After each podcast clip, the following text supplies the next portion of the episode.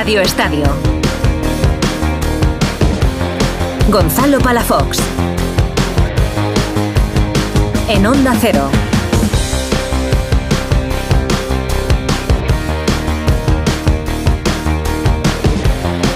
¿Qué tal? Muy buenas. Durante las dos próximas horas, hasta la una de la mañana, te vamos a acompañar en esta sesión nocturna de Radio Estadio tras un sábado que se ha cerrado con el empate in extremis del Sevilla 2-2 ante el Rayo gracias a ese gol de Nesiri que siempre aparece cuando se le necesita.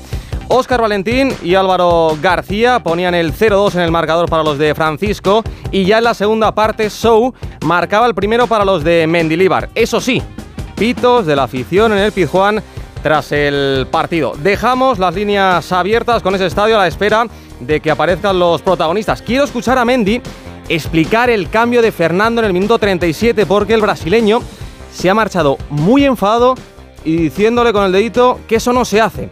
A falta de 8 minutos para el descanso, yo creo que puedes aguantar y evitar esa imagen. Esto en un día en el que Jude Bellingham ha mejorado los números de un tal Cristiano Ronaldo en los 10 primeros partidos con la camiseta del Real Madrid. Con sus dos goles, hoy ante Osasuna, suma ya 10 tantos y 3 asistencias. Cristiano, en 2009, hizo 10 goles y una asistencia. 4-0 ha ganado el Madrid en el mejor partido de la temporada. El tercero lo marcaba Vini y el cuarto Joselu. Eso sí, medio gol es de Vinicius por el control y por la asistencia. Joselu que ha fallado un penalti. Bueno, lo ha parado Sergio Herrera. Daba Mr. Chip el dato. De los últimos cuatro penaltis que el Madrid le ha tirado al guardameta de Osasuna, tres parados y un larguero. Es increíble. Los de Ancelotti se marchan al parón líderes. Por su parte, Mallorca y Valencia han empatado a uno. Dani Rodríguez adelantaba a los de Aguirre y Diego López ponía el empate para los de Baraja. Luego vamos a escuchar a Aguirre hablando del tema del Mundial. Y en el turno de las 2 de la tarde, el Girona se ha impuesto 0-1 con un golazo del capitán, de Aleix García, ante un Cádiz que ha jugado con un hombre menos desde el minuto 10 de la primera parte, por una expulsión tonta de Darwin Machis. Roja clarísima al plantarle los tacos a la altura de la cintura a Yangel Herrera. Mañana cinco partidos más, a las 2, Villarreal Las Palmas, a las 4 y cuarto en el Metropolitano. Se juega seguramente el que sea el partidazo de la jornada. Atlético de Madrid, Real Sociedad, huele a Champions. Y a las seis y media, como no hay fútbol el lunes, aquí la liga ha puesto doble turno. A la vez Betis y Celta Getafe. Cuidado con la situación de Rafa Benítez en Vigo. El Celta solo ha ganado un partido en ocho jornadas, no conoce la victoria en Balaídos y es antepenúltimo. Y a las 9 de la noche cierra la jornada de los Cármenes el Granada-Barça. El Barça sin Lewandowski, De Pedri y Rafinha. Por cierto, Vamos a hablar con un ex de los dos equipos, el jugador de la Andorra, Sergi Samper, criado en la Masía, muy amigo de Andrés Iniesta, que ha compartido vestuario con Xavi y que ha estado a las órdenes tanto de Guardiola como de Luis Enrique. Además, nos va a poner luz sobre la situación que ha denunciado Gerard Piqué. Si para el año que viene no tienen estadio en Andorra, se lleva el club a otro lado. Precisamente en segunda división, décima jornada, hoy con tres choques, el Huesca ha caído 0-1 ante el Eldense, una derrota que le ha costado el puesto al Cuco Ciganda. El Racing de Santander ha ganado 3-2 al Sporting y lo último, en el turno de las 9, Leganés 0, Oviedo 0. En fútbol internacional, el Tottenham es líder provisional de la Premier tras ganar 0-1 al Luton. Mañana tenemos un partidazo a las 5 y media en el Emirates, Arteta contra Guardiola, es decir, Arsenal City. Por cierto, si lo de Bellingham es increíble, en Alemania, en el Stuttgart, hay un jugador que lleva 13 goles en 7 partidos. Es el guineano Girassi. Ah, y en Francia, uff, cada vez se le ve más nervioso a Luis Enrique. Luego nos lo va a contar Terradillos. Más allá del fútbol, en Fórmula 1 ya tenemos campeón del mundo. Tercero consecutivo para Verstappen tras acabar segundo en el sprint del Gran Premio de Qatar. Sainz ha terminado sexto y Alonso noveno. Dice Fernando que tenía que elegir entre el sprint y la carrera de mañana y que se ha decantado por el domingo. Va a salir cuarto. Yo es verdad que me lo dice Valentín. Me ilusiono con mucha facilidad con el tema de la 33. En tenis, en Shanghái, victoria esta mañana de Alcaraz ante el francés Barrer. Y en baloncesto, jornada 4 de la Liga Endesa. Hoy se han jugado tres partidos. Manresa 81, Vázquez Zaragoza 75. Thunder Palencia 69, Juventud 75. Lo último acaba de finalizar en la prórroga. Lenovo Tenerife 88, Breogán 81. Y de los seis encuentros de mañana te destaco el Barça Morabank de las 12 y media en el Palau y el Básquet Girona Real Madrid a las 6 y media en el pabellón de Fontajau. Son las 11 y cuarto. Empezamos.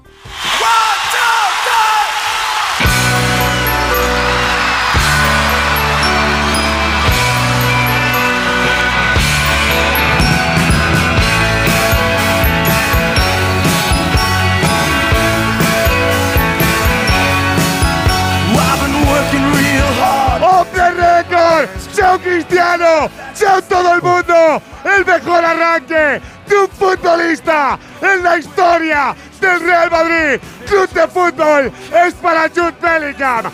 ¡Marca Black Panther! ¡Historia del Bernabéu! ¡Real Madrid 2!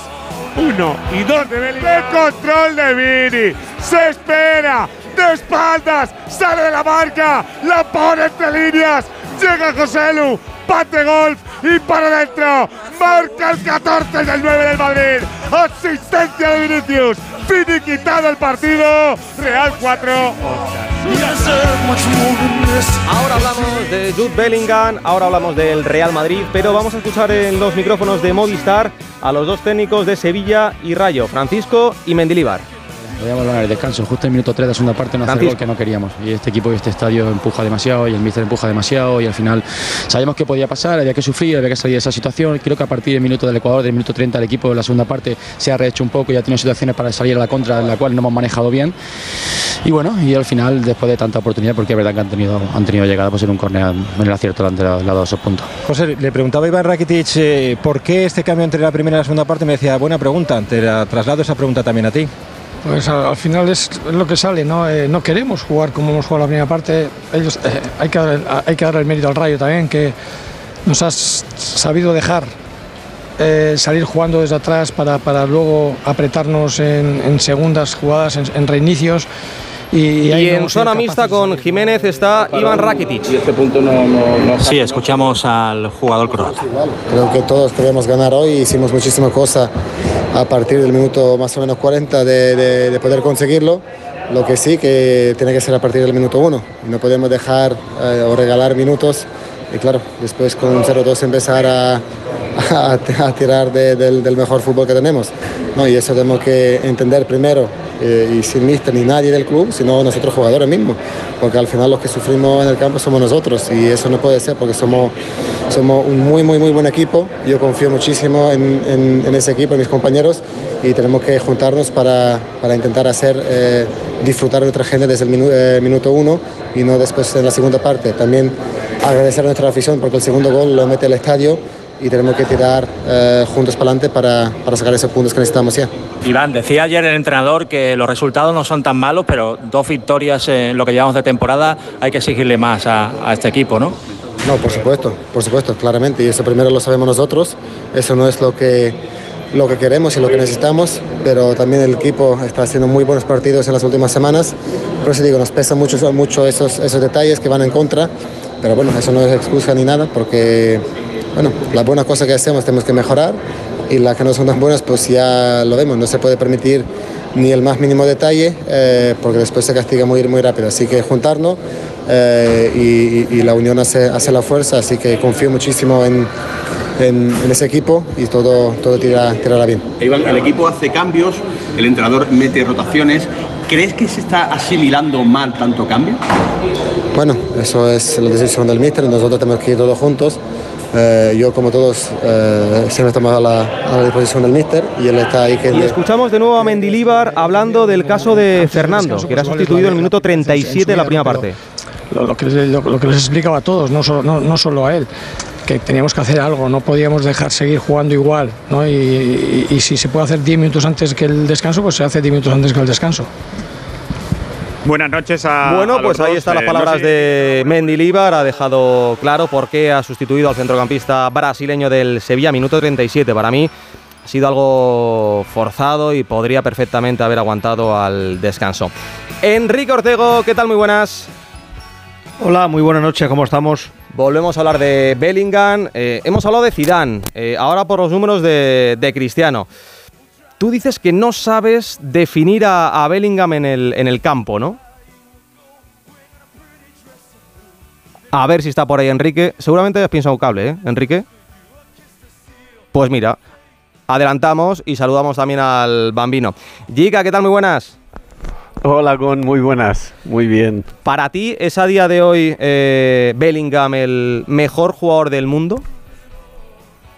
Mm, No sé si el mejor, pero de los mejores sí. Los datos están aquí, no los mm, puede quitar nadie, pero de aquí al mejor mm, Gon yo creo que, que hay que esperar. Hay que esperar porque el arranque es brutal, descomunal, atípico para un jugador de medio campo, eh, más llegador que media punta, que jugador de, de construcción, de construir juego. Eh, es un box to box como llamo yo a este tipo de jugadores pero hay muchos jugadores que, que pueden disputarle este título ¿no? de, del mejor jugador del mundo. Ahora mismo sí el jugador más en forma. Esto dudas no tengo ninguna. Que es el jugador más en forma el jugador que mantiene vivo al Madrid y cuando reaparece Vinicius, eh, cuando Valverde da este pasito hacia adelante y vuelve a ser el del año pasado, pues también para Bellingham es una ayuda tremenda, tremenda y, y le ayuda mucho en, en esta faceta de, de goleador. Para mí totalmente de acuerdo contigo. ¿eh? Ahora mismo eh, el número uno está entre el 1 y el 2. Eh, yo creo que está por encima de- del rendimiento de Kylian Mbappé en este arranque de temporada, también de Erling Haaland, de Vinicius que ha estado eh, lesionado. Me está gustando muchísimo Griezmann en Atlético Madrid, pero seguramente que en este eh, mes de septiembre y a inicio de, octubre Bellingham sea el jugador más en forma. Enrique, ahora sí te escuchamos. No sé si has escuchado la, pregunta. Te preguntaba por la, por la posición de, Bellingham en el campo. Dice Yika que es un box to box. Eh, no podemos hablar de delantero, pero tampoco de media punta porque hoy, por ejemplo, el Real Madrid ha jugado con un sistema diferente y sí que ha participado mucho más en la elaboración de- del juego. ¿Tú le situarías en alguna posición o, todavía no te queda claro? No, los últimos partidos ha jugado tirado a la banda izquierda en un centro del campo con cuatro jugadores más o menos en línea. Eh, hoy eran Valverde, eh, en un, Camavinga estaba en una línea que era el medio centro profesional y por delante de Valverde una línea con Valverde, Modric y Bellingham. Lo para que tenían absoluta libertad los tres para moverse. Es, eh, los muñecos del futbolín se han movido durante todo el rato, pero él ya está partiendo en los últimos encuentros de, de la, de la zona del interior izquierdo, del carril del 10. De ahí parte, para claro, parte y a veces viene a recibir el balón de Camavinga, eh, sale de ahí y, se planta en el lado contrario de donde ha hecho el primer gol, eh, va por el lado suyo natural en el otro gol. Es decir, es sobre todo me está llamando la atención es la forma en la que con sus llegadas, porque todo esto no se lo habíamos visto en el Borussia Dortmund. Borussia Dortmund era un centrocampista con cierta llegada.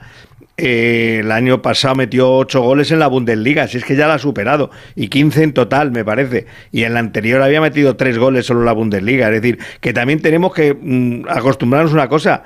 No va a estar toda la temporada metiendo goles.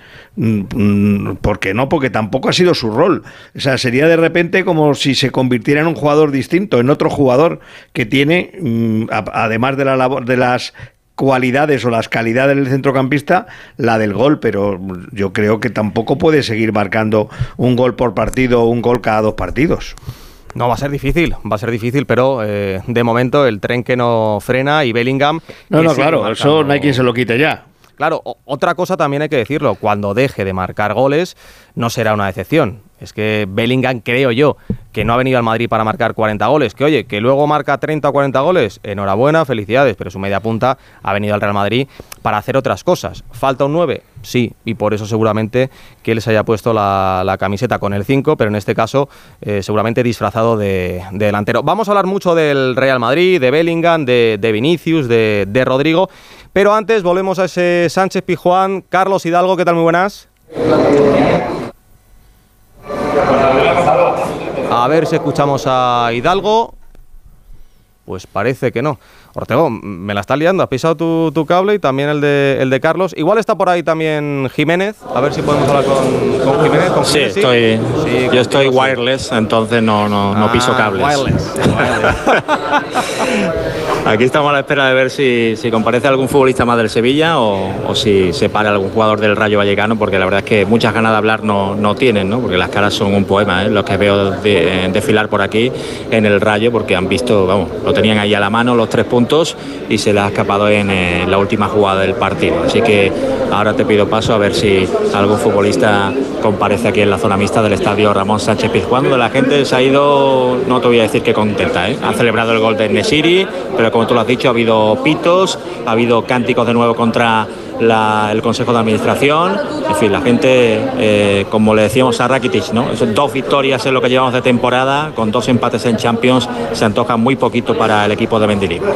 Normal, es verdad que es mejor la situación actual del Sevilla que la temporada pasada, pero eh, el aficionado, después de la Europa League, ahora clasificado eh, para la Champions, pues al, al, Sevilla y a Mendilibar lo que le pide es que se clasifique de cara a la próxima temporada, al menos eh, para Europa. Ya no la Champions, porque seguramente el Sevilla no tenga equipo para competir con el Atlético Madrid o la Real Sociedad, pero al aficionado es lo que le toca. Y protestar siempre, oye, está bien recibido, hay que saber aceptar las críticas e intentar hacer un equipo también para que pueda competir, si no el técnico lo va a tener difícil. Pues mientras esperamos a que aparezcan los protagonistas, hacemos una pausita y luego toca al Madrid, ¿eh? que hay que hablar mucho, mucho, mucho del líder de la liga.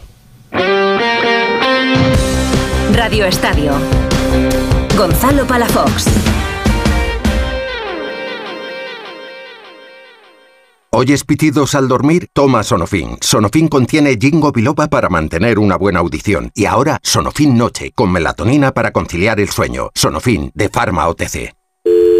Securitas Direct. ¿En qué puedo ayudarle? Buenas, llamaba porque quiero instalarme una alarma. ¿Ha sufrido algún robo? No, pero lo han intentado mientras estábamos en casa de mi madre celebrando su cumpleaños y ya no me quedo tranquilo. Pues no se preocupe. Si usted quiere, esta misma tarde le instalamos su alarma. Protege tu hogar frente a robos y ocupaciones con la alarma de Securitas Direct. Llama ahora al 900-272-272. ¿Cómo es que vuelves a irte de vacaciones? ¿Y dónde vas? Roma, Estambul, Santorini. ¿Pero te ha tocado la lotería? ¿Qué va? Me voy de crucero con Costa y con todo incluido. Con Costa vuelven las vacaciones. Reserva tu crucero desde 699 euros por persona. Infórmate en tu agencia de viajes o en costacruceros.es. Costa.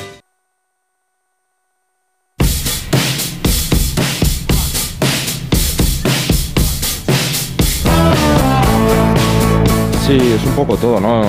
No, no es un chico que con 20 años eh, digas es un, es un crío, ¿no? Al final, cómo se entiende con, con, todos nosotros, con los compañeros, está asumiendo también ese papel de líder que no es nada fácil y, la verdad que yo estoy alucinando con él. Ojalá que siga así, que nos siga dando muchas cosas. Ojalá que sea una conexión de durante tantos años que vamos a jugar juntos aquí por, por mucho tiempo. Estoy encantado con Jude, encantado de jugar con él uno de, los mejores futbolistas ya con, con, poco, con poca edad. La verdad que estamos todos contentos y la, la afición está disfrutando mucho. que lo de Bellingham es una locura. Eh, mejora los números de Cristiano y además, si a esto le sumas a Vini y un José Lu que marca, por mucho, Fernando, que haya fallado el penalti, oye, son cinco goles en liga, no está Benzema y de momento eh, José Lu cumpliendo. Mejor imposible para el Madrid. Burgos, ¿qué tal? Buenas noches. Buenas noches, ¿qué tal? ¿Recuerdas una... ¿Cómo llamarlo? Una irrupción como la de Bellingham en el Madrid? No, no, no. Cristiano venía aquí ya siendo un jugador que había ganado una Copa de Europa con el Manchester United y había perdido otra, ¿eh? O sea, aquí Cristiano vino con dos finales de Champions jugadas, una perdida y otra ganada. Venía como un jugadorazo. Aquí luego ya se hizo eterno y leyenda. Pero lo de Bellingham, no, no, es que no hay parangón, no hay parangón. Eh, si ya en pretemporada, porque es que yo me voy a la pretemporada, en la pretemporada ya enamoró, ¿eh? Enamoró. Tanto dentro como fuera del terreno de juego. Yo le veía hacer ese paseillo en las instalaciones de UCLA cuando dejaban los buggies que venían de los vestuarios y se iban para eh, entrenar y Bellingham se le veía disfrutar y se paraba a firmar autógrafos y a, y a firmar camisetas y a hacerse fotografías, pero lo de estos primeros 10 partidos, porque no jugó uno, de los 11 partidos oficiales del Madrid ha Sí, es jugado verdad. 10 y esos, claro, 10 goles y 3 asistencias eh, son de, otra era, de, otro siglo, es así, ¿no? Y más en un equipo con la exigencia que tiene el Real Madrid este año, eh, hablando de que no había un 9, que necesitaban goles.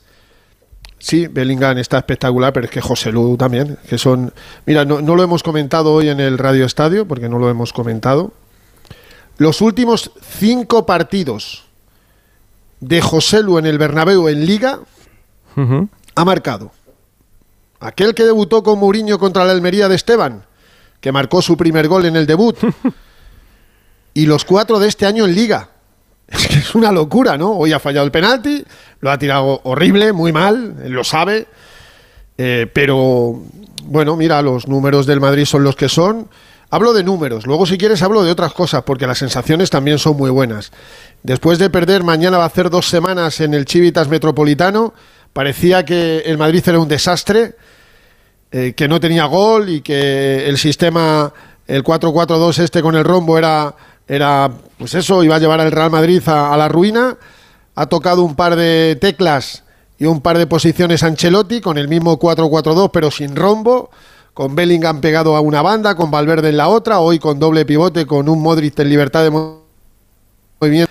Y desde aquel día, justo hoy hace 13, el Madrid lleva cuatro victorias, 14 goles a favor, no, 12 goles a favor, perdón, 12 goles a favor y dos en contra, los que le, metió el Nápoles el pasado martes.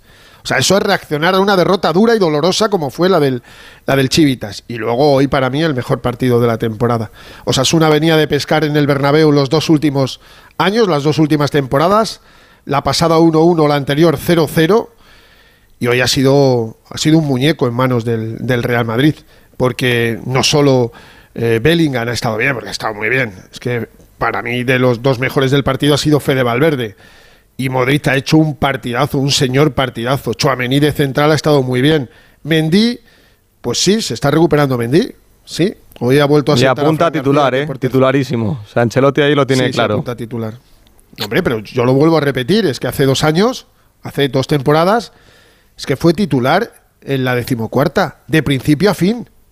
Sí, con los pies al revés, lo que tú quieras. Pero es que este tío ganó una Copa Europa siendo titular con el Real Madrid y, y- y- y no teniendo muchos errores. Y luego, pues, Chuamení está, está, pues eso, para que le pongan de lo que quiera. Y Rudiger ha visto la cuarta amarilla, es el único pero de, de Rudiger, que, que se expone demasiado y ya lleva cuatro amarillas en nueve jornadas. Vini vuelve a ser el Vini, porque está en pretemporada, pero cuando tenga un poco más del nivel físico va a ser el Vini de las dos últimas temporadas y entonces el Madrid va a crecer mucho más. Y solo hay una nota discordante, pero eso lo comentáis ahora, que es Rodrigo Goes. Ahora hablamos Hoy ha de- habido miga. Hoy ha habido miga en el Bernabéu otra vez con Rodrigo, que ha sido suplente y ha respondido Ancelotti a la pregunta de Onda Cero, donde yo creo que Rodrigo hoy necesitaba, con 4-0 necesitaba mucho cariño y, y entre unas cosas y otras no los ha tenido, aunque acabo de ver unas imágenes en Dazón, donde Vini y Ancelotti dicen que lo tire Rodrigo y lo ha tirado a José Lu. Y lo ha fallado, y, y Rodrigo también lo podía haber fallado, pero seguramente Sí, que. como el- falló en Balaídos. Sí, sí, pero seguramente que necesite eso: eh, confianza No, no, y, y marcar un goles. gol y necesita cariño. Sí, Claro. sí, eso es, eso es indudable. Eh, pero el líder, pues eso, que como me ha, me ha gustado la frase en el Radio Estadio, pues la repito ahora. Cabalga a lomos de Hate You. Alberto Pereiro, ¿qué tal? Muy buenas. Hola chicos, ¿qué tal? Muy buenas a todos. ¿Era mejor pareja, eh, mejor dupla, la formada por Benzema y Vini o la de ahora con Bellingham? Joder, que te gusta comparar, ¿eh? Eh, bueno, a es ver, que, a ver, se ha ido Benzema Y, aunque no ocupe su posición. hay una cosa que es clara. Eh, no sé si eh, por una pareja o la otra, me da igual, pero eh, el año que vence más es Dios, Vini no es lo que fue la temporada pasada. y este año que Bellingham es Dios, Vini no es el de la temporada pasada. Así que el que falla de momento en las dos parejas es Vini. y mira que es bueno.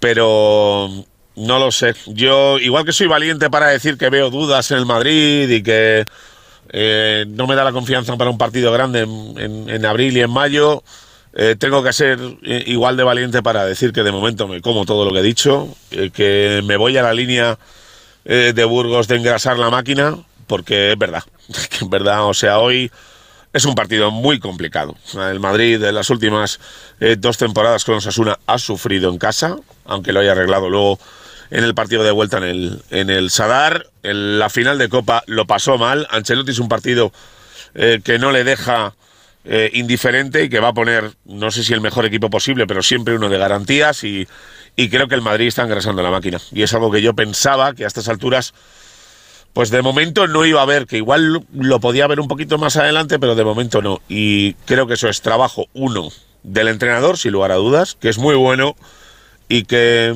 eh, esto ya no es cuestión de que eh, le hayamos visto hacer de todo en el pasado, que haya tenido unos equipos de la Virgen y que haya ganado todo. No, no, aquí está innovando, está innovando con jugadores veteranos, con jóvenes, está cambiando cosas, se está arriesgando en, ciertas decisiones y con los títulos y los años que tiene no tendría ni por qué hacerlo, pero valora su trabajo en el Madrid. Y dos, eh, y por terminar tu, tu pregunta, eh, creo que Vini es buenísimo, pero creo que lo, lo, de, lo de la Pantera es, es como si te hubiera llegado un planeta y esté eclipsando todo lo demás. Es que es, que es de locos, no tiene sentido y cada día que pasa es peor. Eh, Enrique, sin, sin ánimo de, crear ningún tipo de polémica, porque además eh, no existe esa, esa polémica, a mí lo que sí me ha sorprendido es la forma en la que han conectado Vinicius y Bellingham. Y ya no hablo solo dentro del campo, sino claro, cuando eres Vinicius, se va Benzema, eh, ya eres el mejor jugador del Real Madrid, no viene Kylian Mbappé, viene Bellingham, y ahora sí, que el inglés mm, igual acapara más focos que tú, pues igual podría pasar eso que sucedió hace, hace 20 años eh, con Figo y Zidane y que o no se la pasara o que hubiese un poquito de, envidia o malas caras, pero todo son, son palabras buenas hacia, hacia Bellingham y en este caso también por parte de, Vinicius. ¿A ti te sorprende o te parece algo totalmente natural y normal? Mm, bueno, hay que dejar pasar un poco el tiempo a ver si, si bueno, que hoy ya Vinicius ha reaccionado, ya Vinicius hoy marca un gol, da el pase de otro, entra más en juego, participa más, la primera parte no es buena, la segunda mejor. Eh, dentro del campo tienen que conectar casi obligatoriamente porque ahora están jugando muy cerca el uno del otro. Eh, porque Vinicius ya está siendo un, ya está jugando pegado a la banda como, como la temporada pasada. Ya, yo creo que ya ha pasado mejor vida ese Vinicius jugando por dentro como segunda punta. De momento eh, Ancelotti ya le ha mandado a la banda y desde ahí parte y a partir de ahí, por supuesto, tiene libertad de movimiento como la tiene la tiene Bellingham, pero siempre tiene que haber un, un momento de partida, ¿no? Como en los futbolines, tiene que haber un 0-0 y sacar la bola. Pues a partir de ahí los muñecos se mueven pero hoy ha habido una jugada en la que Vinicius se la ha podido dar a Bellingham. En la primera parte, sí. Detrás, y no se la ha dado, ha tirado él. Bueno, también porque él necesitaba confianza en ese momento. Entonces hay que y en la segunda parte, el, gol de José Luz le ha podido dar a Bellingham y tampoco se la ha dado Quique.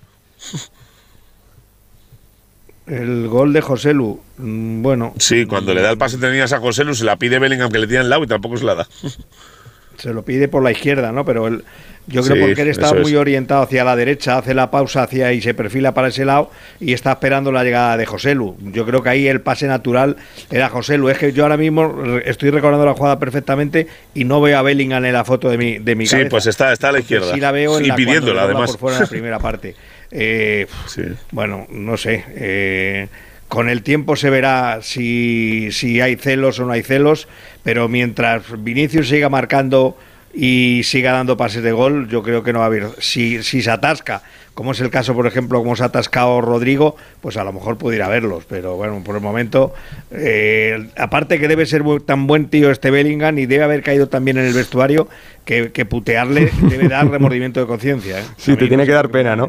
Eh, hablaba antes Fernando de Luka Modric, que ha hecho un, gran partido, ha participado eh, directamente en el, en el, primer gol de, Bellingham, poniéndole un, pase espectacular a, Carvajal.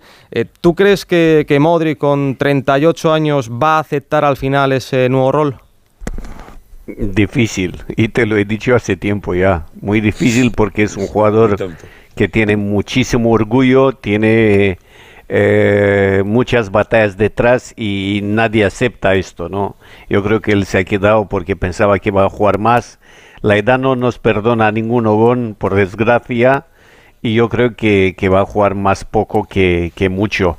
Y además eh, tiene la, la mala suerte, para decirlo de alguna manera, para él pero la buena suerte para el equipo que se está recuperando Valverde, que para mí creo que Burgui también lo ha dicho, que ha sido el mejor del partido. Eh, yo estoy totalmente de acuerdo, a mí me ha encantado, ha dado dos pases magníficos en los dos goles, luego tiene esta presencia, esta soltura de, defender y luego de, subir al ataque.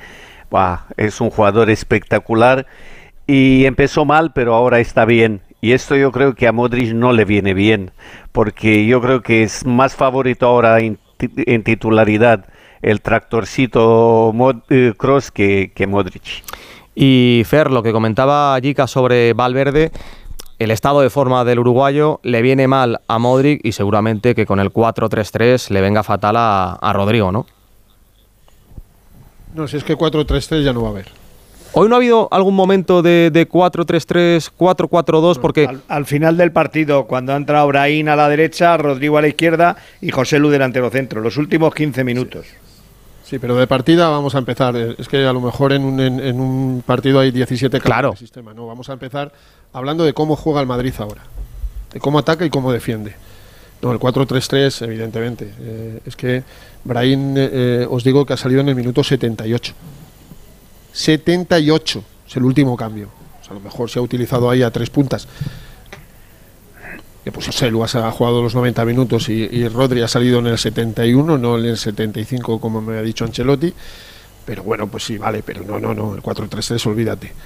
Madrid va a jugar como va a jugar, como viene ensayando desde la pretemporada y como ha jugado los últimos cuatro partidos. Pues a lo mejor con menos vulnerabilidad y lo estamos viendo en, las bandas. A por cierto, una, una precisión por lo menos por mi parte. El año de los cuarenta y tantos eh, goles de Benzema, Vinicius está espectacular. Espectacular. Marcando más de 20 goles. Siendo uno de los tres mejores jugadores del Madrid, con gol incluido en la final de París. Y el año pasado Vinicius está espectacular. Y Benzema solo tiene goles. Es incomparable una pareja con la otra. Eso solo lo, dirá el tiempo.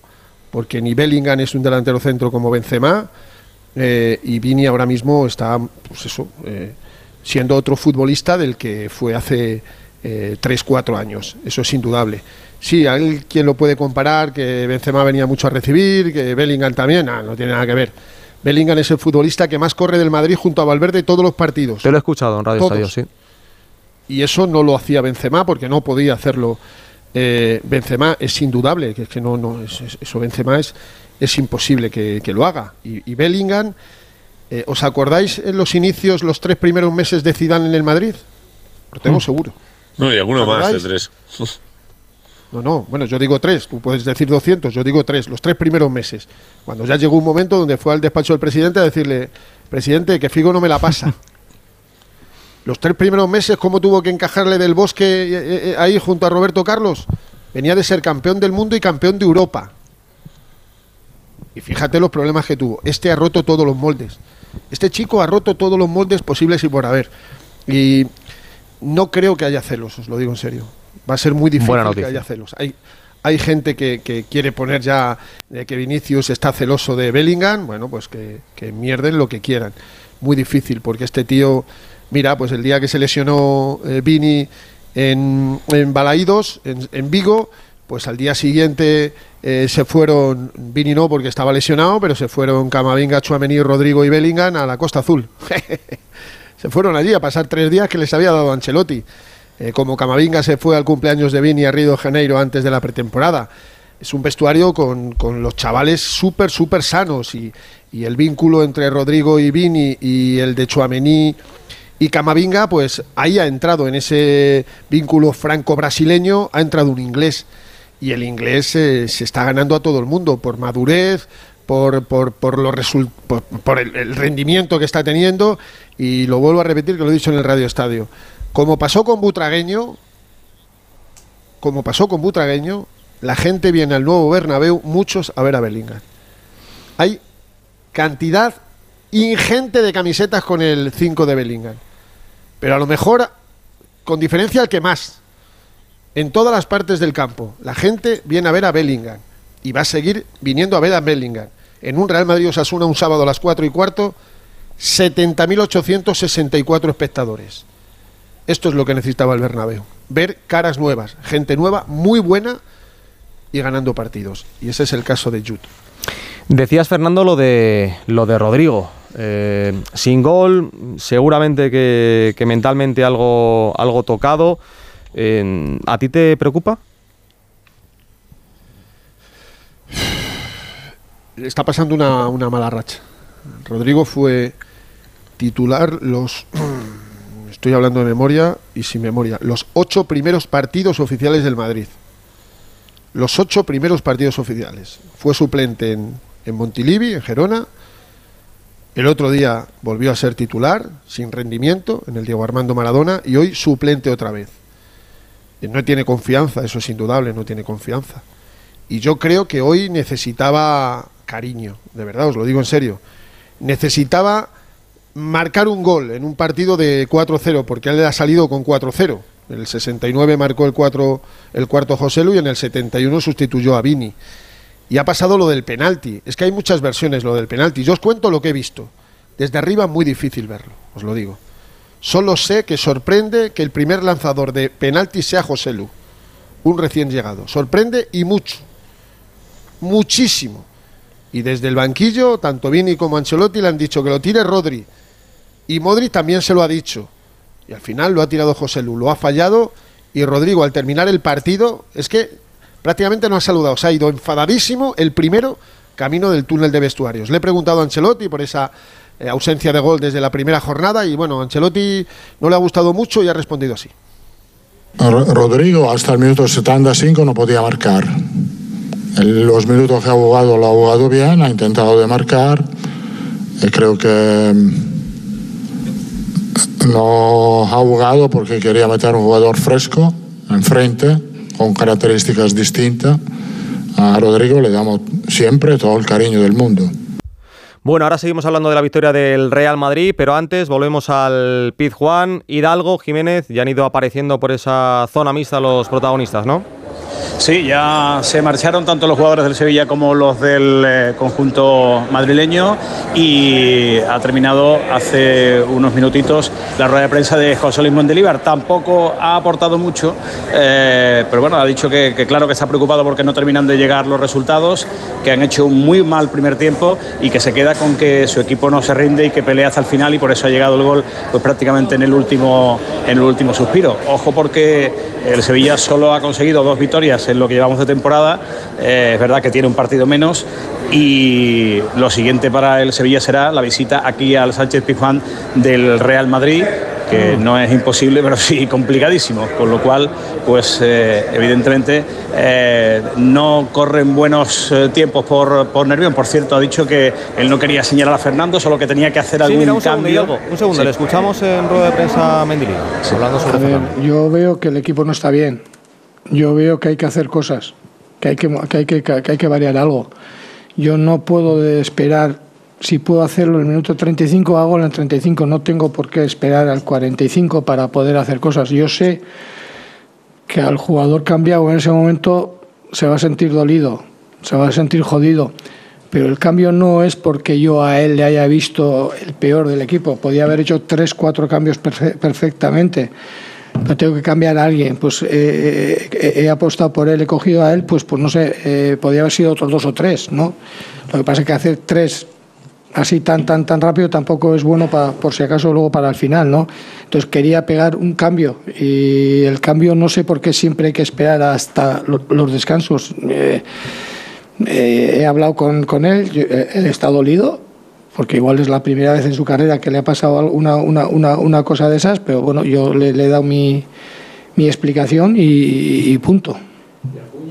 Bueno, da la, da la sensación de que el propio Mendilibar eh, es consciente de que podría haber aguantado ocho minutos hasta el descanso. Eh, Jiménez, eh, también ha hablado en Nesiri, ¿no? Sí, ha hablado en Nesiri, al que le han preguntado por el entrenador si lo ve fuerte en el Sevilla, le ha dicho que, que, sí, que bueno, ellos confían totalmente en el entrenador, a pesar de que empiezan a llover las críticas, lógicamente, porque el Sevilla no está consiguiendo resultados eh, y bueno, ha, dicho que, que, al menos han podido salvar un punto y que vamos a ver qué pasa después del, eh, del parón. Sigue sumando en Nesiri de cabeza jugador top eh, mundial, ya con los pies es eh, un poco más eh, diferente y se habla mucho, se comenta aquí entre el personal el fallo que ha tenido Rafa Mir. En fin, la verdad es que es un jugador que ahora mismo no está en el, en el Sevilla. es curioso porque durante la semana él en una historia en, en Instagram estaba diciendo que él estaba centrado en el Sevilla y tal, pero que aquí en Valencia se sentía bien dijo aquí en Valencia. Eh, bueno, ha habido algunas bromas con eso, porque, bueno, decía, no, no parece tan centrado y hoy ha fallado una muy clara. Bueno, la gente de todas formas está aquí esperando a que salga el autobús del Sevilla y en principio calma y ahora el parón y a ver cómo se recompone el Sevilla. Pues en el Pizjuán, empate a dos entre el Sevilla y el Rayo Vallecano. Hidalgo, Jiménez, abrazo fuerte. Un abrazo. Adiós. Fernando, escuchábamos a Ancelotti hablando de Rodrigo. Eh, en rueda de prensa también hemos visto al italiano bastante contento con el juego del equipo, ¿no? Sí, eh, y haciendo algo que no es habitual en él. Ha pasado alguna facturita. Vamos a escucharle y a ver qué os parece. A propósito de, de algunas críticas sobre la posición de Camavinga lateral izquierdo, hoy poniendo a Chuamení, porque no había otra, no sé qué críticas ha podido haber a Chuamení de central, pero ahí tienes, eh, sí, un poco retorcidillo mm. con, con, colmillo, Carlo Ancelotti. Vamos escucha. a ver, vamos a escucharle. El Madrid está jugando bien al fútbol, sí. El Madrid siempre juega bien al fútbol. Depende o sea, que se entiende para jugar bien al fútbol. He visto jugar muy bien al fútbol muchos equipos, lo veo jugar muy bien también lo hemos evaluado, he mejorado mucho después eh, la derrota contra el Atlético. Hemos, creo que en el aspecto defensivo hemos mejorado mucho.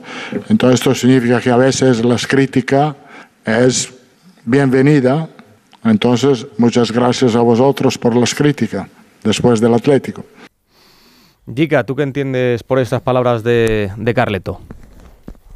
Bueno, está él él en un lado tiene razón o por un lado tiene razón a ver qué se entiende por jugar bien. Eh, jugar bien puedes jugar bien eh, de una manera y puedes jugar bien a su manera.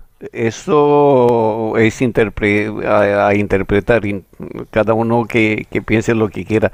Yo creo que, que él está tirando al, alguna vez cuando le interesa balones fuera no sé pero mmm, yo creo que tenía que. Pues yo creo que, que lo ha dicho salir. por la rueda de prensa de Xavi y de Barcelona, Dica. Mm. Sí, puede ser, no lo sé, pero él, él es un señor y bah, él eh. tiene que pasar de cualquier eh, pique y centrarse en lo suyo porque para mí sigo pensando que es de los tres mejores entrenadores del mundo. Luego ya, pues la pregunta era por las amarillas sí. a Rudiger, ¿eh? Y ha acabado en no, no, Sí, pero, y, pero y a ver, Rudiger es un... No, no, no, un momento, A ver, Fernando, un momento, un momento. No, no, la pregunta era si considera que el Madrid ha jugado bien. Sí. Y ahí ha tirado, ahí ha tirado la morcilla de las críticas. Las críticas son evidentes porque él también ha hecho autocrítica y ha cambiado el equipo. Este no es el mismo equipo del Metropolitano, lo tenemos todos claro, ¿no? En el, en el Metropolitano hubo un momento que fue una sangría del Atlético de Madrid por las bandas. No, no, él la pregunta es sobre jugar bien y luego, que no lo hemos escuchado. Sí, por metido, eso lo he dicho, Fer. Ha, ha, metido, ha metido lo de Camavinga y lo de, y lo de Chuamení. Pero no, no, él quería lo de las críticas. Él quería. No, no, las críticas han sido justas, Carleto. Han sido muy justas. Que ha reaccionado. Perfecto, cuatro victorias seguidas. No está nada mal. Enrique, eh, ¿tú crees que es un, una respuesta a lo que ha dicho Xavi? Luego le vamos a escuchar al técnico de, del Barça hablando de las críticas, hablando de que en el Barça siempre se, se, reciben críticas, en otros clubes es diferente. ¿Tú crees que va por ahí? No, yo creo que se refiere más a su equipo, a las críticas que recibió ese día y como diciendo, bueno, pues a base de críticas yo también saqué, como, como diciendo que él también sabe hacer críticas y de la crítica saca la conclusión de que hay algunas cosas que hay que cambiar. Eh, entonces yo pienso que se refería a su equipo como tal. No, no sé si incluso a lo mejor ni, ni siquiera le había dado tiempo a saber lo de Xavi, porque el partido del Madrid ha sido muy pronto y la conferencia de prensa de Xavi habrá sido a media mañana, algo así. No a la una, sí. tiempo a, a, conocer aquellas aquellas declaraciones. Pero lo que está claro que a Ancelotti no le, no le importa reconocer y lo reconoce tácitamente con los cambios que está haciendo en el equipo. Ahora Chouameni, hoy a Camavinga le ha puesto más cerca el otro día a Kroos y hoy a Modric para que le ayuden a sacar el balón, les está dando más libertad. Yo creo que en cuanto ha visto que Valverde ha mejorado en el aspecto físico, le, le, da mm, total independencia para que se vaya al ataque, como ha hecho hoy, que, no aparecía otros partidos. Eh, yo creo que el, equipo de hoy es el que más le, ha gustado a él en el sentido del juego, en el sentido de los cambios de posición, el dinamismo, el jugar, no, no estar quietos, no estar estáticos, no tener un posicionamiento fijo, sino a raíz de un medio centro posicional y un punta que es José Lu, a partir de ahí todos, en, todos en ataque en, la, en el balance ofensivo se movían. Y lo que está claro es que eh, a día de hoy, después de nueve jornadas, Carleto puede sacar pecho porque el Real Madrid... Por cierto, Gonzalo, voy a decirlo de otra manera. Ancelotti ha escuchado las declaraciones de Xavi antes ah. del partido. Pues bueno, mira, ahí queda la, información. No, porque ha dicho que si le había dado tiempo, ya te digo yo que le, le ha dado tiempo. Decía que al final puede sacar pecho porque eh, a día de hoy, tras nueve jornadas disputadas, el Real Madrid es líder con 24 puntos y además es el equipo más goleador de toda la liga, con 20 tantos, y el menos goleado con tan solo 6. Eh, por cierto, para cerrar, Fernando, em, ¿ha habido colapso hoy en el, en el Bernabéu, antes del partido, después del partido? Igual no sabes por dónde voy. Escúchame, me, estás pillando, me estás metiendo una embaucada. No, es que decía, decía el otro día en Radio Estadio Noche eh, Jaume Roures que, que, era un desastre tener un, estadio como el Bernabéu en el centro de la capital de España y digo, oye, pues igual el pobre Fernando ha llegado a casa eh, ahora mismo hace, hace nada, Pereiro igual, los aficionados del Real Madrid. Yo aparco, yo aparco, para que lo sepa la gente, yo aparco sin meterlo en un parking. ¿Mm? Partidos y toda la vida además, ¿eh? A las 4 y cuarto, a las seis y media, a las 9 de la noche, a las 10, en el, mismo, sitio. Y está. Eh, doy fe, eh, que llevo 15 años minutos y medio. Pero un momento. A tres minutos y medio andando del Bernabéu. Ojo a la barbaridad que te estoy diciendo, eh, en el centro del Madrid. Tener un estadio donde lo tiene el Madrid en Chamartín es un lujo tan extraordinario que todos los que hemos viajado mucho y hemos visto muchos estadios, y hemos visto muchas ubicaciones de estadio. Esto no tiene parangón en muy pocas ciudades. San Siro a lo mejor está un poquito más alejado, pero está perfecto también. Ya no te digo si te vas al Allianz Arena, que tienes que coger dos aviones, y estoy hiperbolizando, te tienes que coger dos aviones, otros estadios, el lujo que tiene el madridismo. Pregunta, tú haces una encuesta en el madridismo, te lo digo en serio. Haces una encuesta sobre qué le parece la ubicación del estadio y te salen 99,999999% de que está perfecto. Colapso. con el metro en la puerta, con un metro que es una envidia en el mundo. El metro de Madrid vuela. Es que es así. que pues puedes aparcar, que hay, que hay 30 parkings alrededor, que ahora con, con la obra por fuera prácticamente terminada llegar al Bernabéu es más fácil que, otra, que otros años, mucho más fácil, y os invito a, experimentarlo. Pues ahí está, a las 11 y 58, la firma de Fernando Burgos, que evidentemente, pues tener el Bernabéu, no solamente para los madridistas, ¿eh?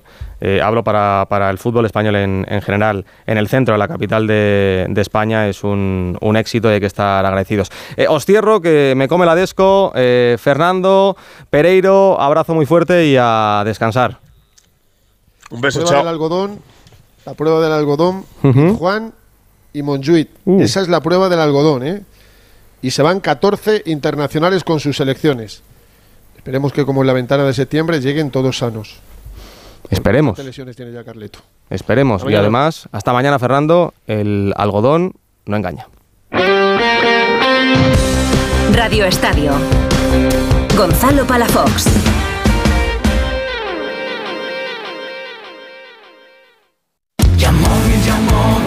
Coche seminuevo no es un usado, es un coche seminuevo. Visita el nuevo centro de Yamóvil en Alcalá de Henares. Descubrirás por qué solo en Yamóvil están los auténticos seminuevos. Precio y calidad en coches seminuevos. Invierte con seguridad.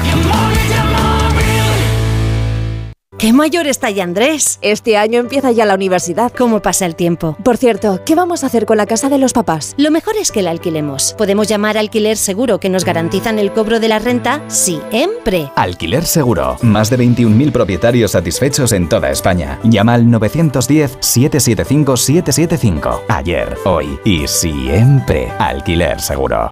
Muebles Adama. Renovar sus muebles es renovar su vida. Venga a conocernos y le sorprenderá todo lo que podemos hacer por usted. La más amplia variedad de muebles de calidad y diseño a un precio increíble. Muebles Adama. Ver a la calle General Ricardo 190 o entra en mueblesadama.com. Cecchini es el vermut artesano y tradicional de Madrid. El vermut de toda la vida con la calidad y sabor de siempre. Pídelo en tu bar o terraza preferidos, de grifo o botella. También puedes comprarlo en las tiendas de tu barrio y en vermutcecchini.com. Su sabor te conquistará. Vermut Cecchini, tu vermut. Hablemos claro. De vuelta funciona. Funciona tan bien que si nos escuchas y no eres un temerario, pagarás muy pocas multas y nunca perderás el carné. Garantizado. Bueno, sí, porque yo no he vuelto a pagar multas, aunque vengan. Yo las escaneo a vosotros y la verdad es que yo estoy muy contenta. Incluso os he recomendado. Encima pagáis si te retiran el carné. De vuelta. 900-200-240. 900-200-240 o devuelta.es. Mucho que ganar. Reacciona.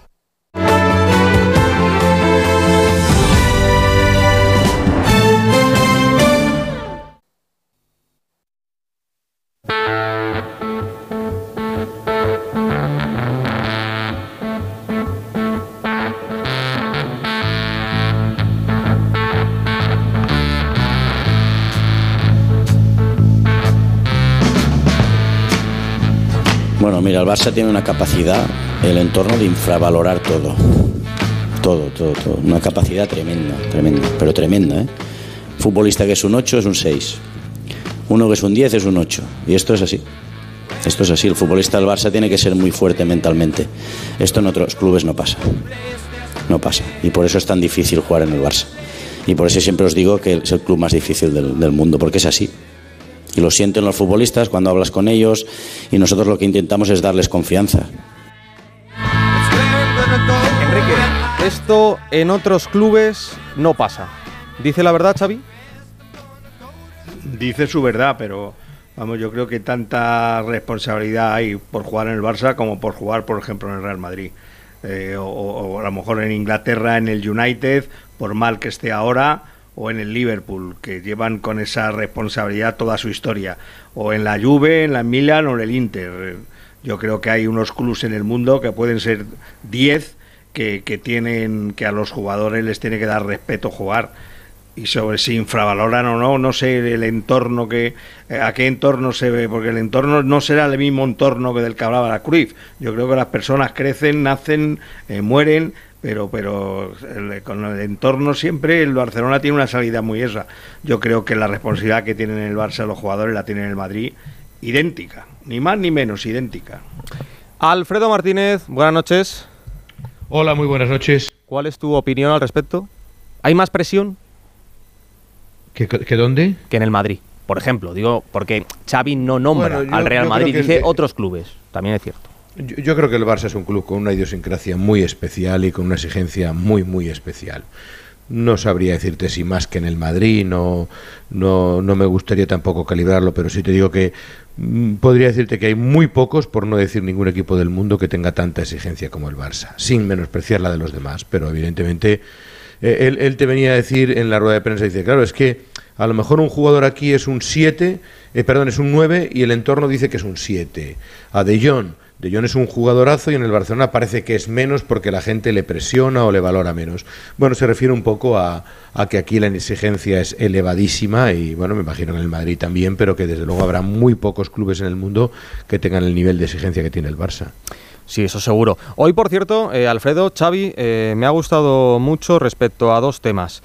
El primero, eh, hablando de, de, las bajas, uh-huh. podría haberse, haberse quejado de, de, del calendario, de, los, de los problemas, y yo creo que el técnico del Barça ha estado muy elegante, muy, muy elegante. Y luego, a, a, la hora eh, de hablar de alternativas por la lesión de uno o de otro, nombrando siempre a jugadores de la cantera. Eso es algo que seguramente sí. que el canterano del Barça eh, agradezca, que, que, el primer técnico de, del Fútbol Club Barcelona nombre jugadores de la cantera que igual eh, eh, los periodistas no conocemos. Podría nombrar perfectamente a otros que ya son jugadores de la primera plantilla, pero no, ha nombrado a canteranos y diciendo que eh, son jugadores aptos para, para estar en el, en el primer equipo. Bueno, de hecho ha convocado por obligaciones del guion a Pau Víctor y a Marc Guiu. Pau Víctor es jugador del filial, es un delantero, y Mark Guiu es también delantero, pero juvenil. Fíjate que se lleva futbolistas juveniles de tal manera que entre los 20 convocados hay cinco jugadores que son con ficha de filiales eh, y, y, apenas hay 6-7 jugadores, incluidos Alejandro Valde y Gaby, menores de 20 años. ¿no? Es un, elenco de jóvenes espectacular. Ha hablado de alternativas, de sustituir, por ejemplo, a Andreas Christensen y, nos llama la atención porque eh, comentábamos ayer que era una de las cosas que estaba moviendo, meter a Andreas Christensen en el medio campo fortalecer esa zona con dos centrales, incluso con los carrileros más adelantados, y sin embargo, hoy ha dicho que no es la primera opción. Por tanto, por lo que él ha dicho, Uriel Romeu, con eh, Fermín, con Gaby y con Gundogan sería el centro del campo mañana, en el caso de que juegue con cuatro hombres, y arriba pues tendría hasta tres futbolistas, con la opción de Joao Félix, de Ferran Torres o del propio Lamin Yamal. Pero fíjate que él no se ha quejado y ha dicho que en cuanto a las lesiones no cree que haya un exceso, que no hay una plaga. Escucha. Sí, es el momento que potser tenim més lesionats. Sí, es el momento en el que más lesiones tenemos, pero eso no quiere decir que sea una plaga. Una plaga tampoco es.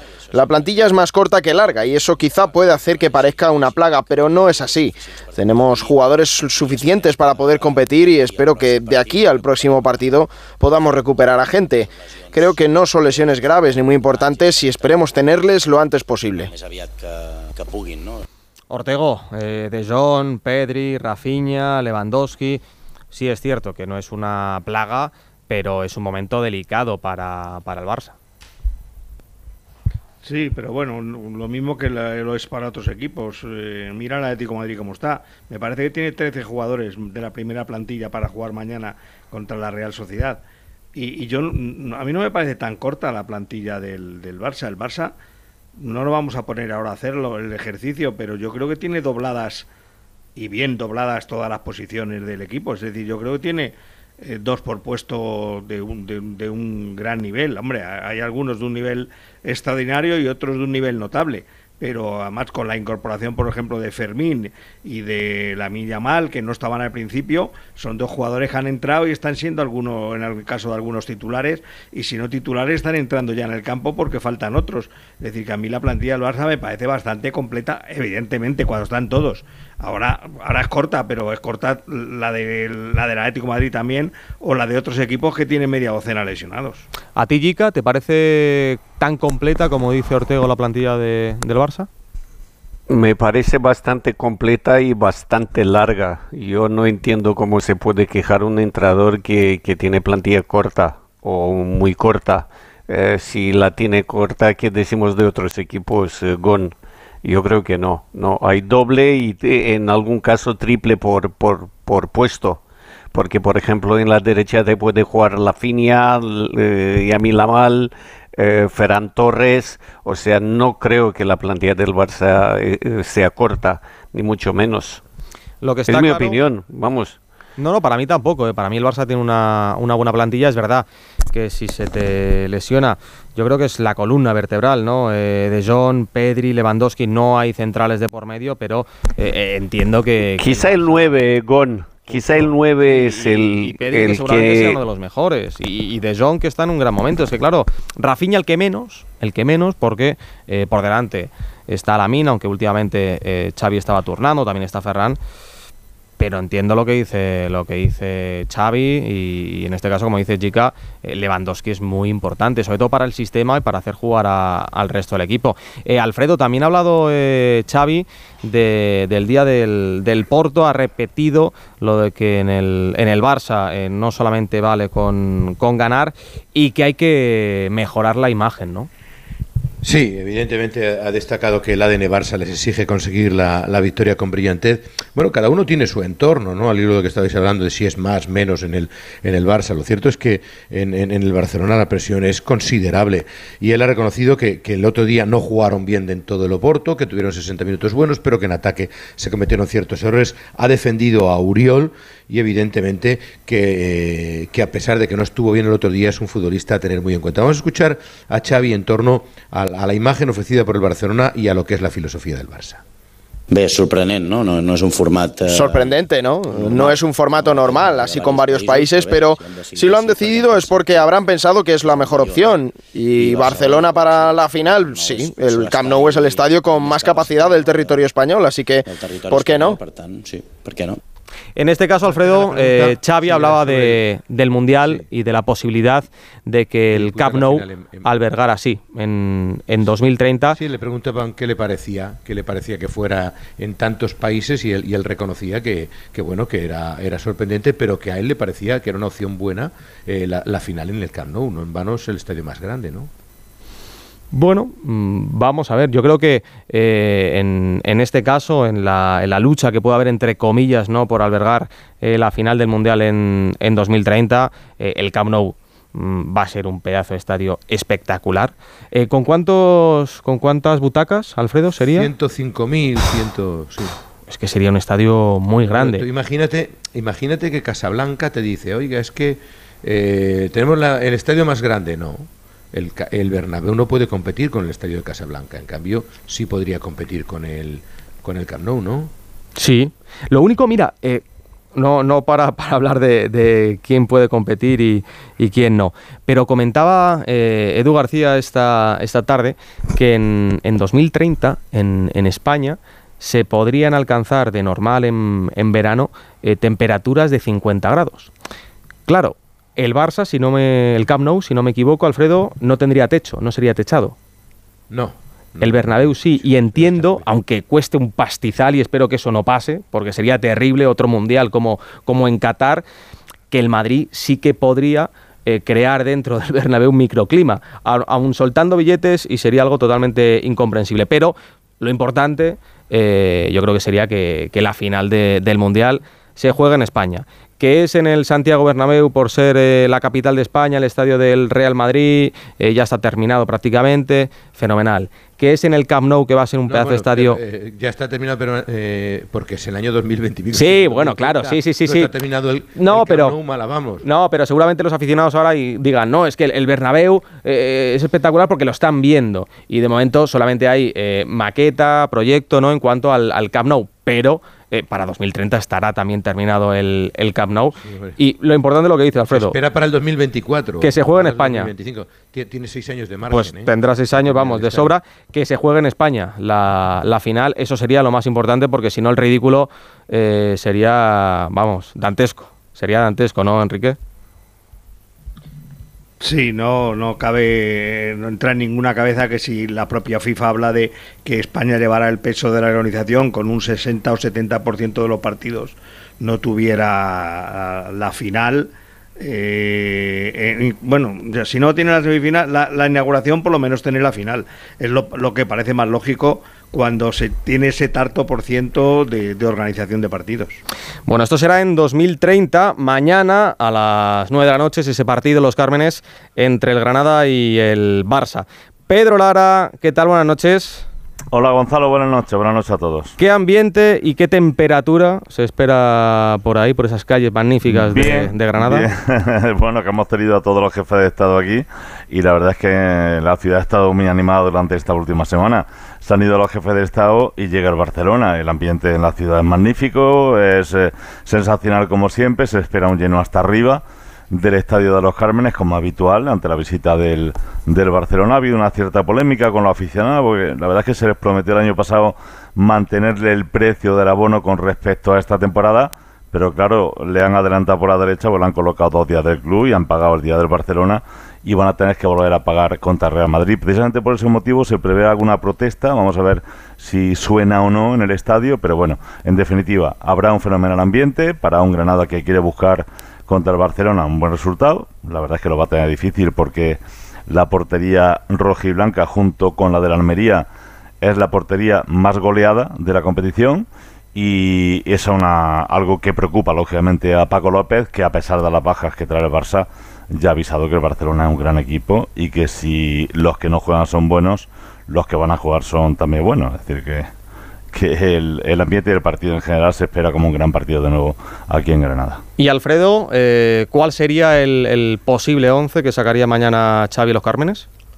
No es fácil, ¿eh? no es fácil después de las lesiones que tiene, después de las rotaciones que está haciendo, viene ahora el parón de selecciones. En principio, eh, yo creo que va a entrar Christensen y va a descansar a Araujo, que terminó el partido acalambrado. Por tanto, Kunde y Christensen serían los centrales. Lateral izquierdo, en principio, Valde. Vamos a darle alguna opción a Marcos Alonso si quiere refrescar algo el equipo. Con Cancelo en la derecha. Y en el medio campo es donde hay más alternativas. Yo creo que va a entrar Fermín de inicio, Gundogan y eh, Uriel Romeo y Gaby. Por tanto, jugarían dos arriba. Claro, es que Joao Félix no ha descansado nada, no sé si le dará descanso ahora o no tiene más alternativa. Ferran Torres es seguro y me Mm. queda la, la duda. Yo creo que va a jugar solo con dos hombres arriba. En principio, o Joao Félix o eh, Lamin Yamal, junto con un Gaby que haría el tercer hombre en punta. Es que si no, no descansan nunca ni Claro. Lamin Yamal ni Joao Félix. ¿no? Me, me da la sensación de que en esos eh, 12 jugadores más o menos está el 11 titular. Pues a las 8 de la tarde sabrá Alfredo Martínez ese 11 inicial de Xavi Hernández. A las 9, Cuarto aproximadamente. Bueno, más o menos a las 9, ese Sí, no, partido. un- Sí, ¿no? Una hora y cuarto antes. En el Madrid, que son dos horas, ya van a llegar eh, el, el, el 11 del Barça. Oye, o- ojalá a las 3 de la tarde, jugando a las 9, y en el, y en el Madrid, pues a las 12 del, del mediodía. No, pero calculo eso sí, hora y cuarto. Hora y cuarto. Pues lo contaremos Ya en. que ha ganado el Madrid más obligado que nunca, ¿no? Sí, este está obligado el, el Barça porque si no, eh, el parón, aunque dice Xavi que ganando da igual ser líderes o no, tranquilidad, pero si pierde mañana los Cármenes, pues seguramente que sea otra cosa. A las 9 de la noche lo narrará Alfredo Martínez y estará ahí en el inalámbrico Pedro Lara desde los Cármenes, ese Granada Fútbol Club Barcelona. Alfredo, Pedro, abrazo muy fuerte. Un abrazo, Otro buenas para noches. vosotros, buenas noches, esta mañana. Y uno de esos jugadores que conoce muy bien tanto Granada como Barcelona es un futbolista que ha compartido vestuario con estrellas como Xavi Iniesta y ha estado, por ejemplo, a las órdenes de Guardiola o de Luis Enrique. Ahora tiene como jefe a Gerard Piqué en el Andorra. Sergi Samper, buenas noches.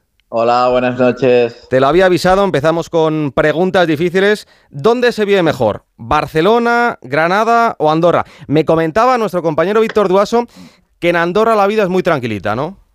Sí, sí, sí. Son ciudades diferentes, pero también muy, se vive muy bien, muy tranquilo, cerca de, de Barcelona, que es de donde soy. Por suerte me han tocado buenas ciudades hasta ahora. ¿Por qué elegiste la Andorra? ¿Por el modelo de fútbol o, también por el hecho de estar un poquito más cerca de, de Barcelona y de los tuyos? Sí, un poco todo, se juntaba todo. Llevaba cuatro años y medio en Japón, tenía ganas de volver cerca de casa. Y bueno, eh, la Andorra obviamente estaba Gerard Piqué de por medio, el estilo de juego del entrenador y bueno, creo que, que es un sitio para, para disfrutar. Por cierto, mira que habíamos pactado la entrevista hace ya, unos días, pero eh, te tengo que preguntar, porque esta semana hemos conocido la noticia de que por las obras que se van a llevar a cabo en el Estadio Nacional, el Andorra no podría jugar ahí a partir de la próxima temporada. Hoy lo ha reiterado el secretario de Estado para el Deporte de Andorra, Alain Cabanas. Eh, tras ello, Piqué ha denunciado en redes sociales que han invertido 4 millones en ese estadio para que la liga os dejara jugar y que, claro, eh, al no haber ninguna instalación deportiva en Andorra con las condiciones necesarias, pues no le queda otra solución que llevarse el equipo de Andorra a otra ciudad y cambiarle además el nombre al club. Es algo totalmente inédito. eh, Yo no recuerdo un caso parecido en el fútbol español. ¿A los jugadores os ha comunicado algo? ¿Estáis al tanto? Pues la verdad es que no. De hecho, yo me he enterado por, por hoy por, por los tweets de Piqué. eh, no tenía ni idea, sí que había un poco de rumores, pero yo pensaba que, que esto se iba a, solucionar.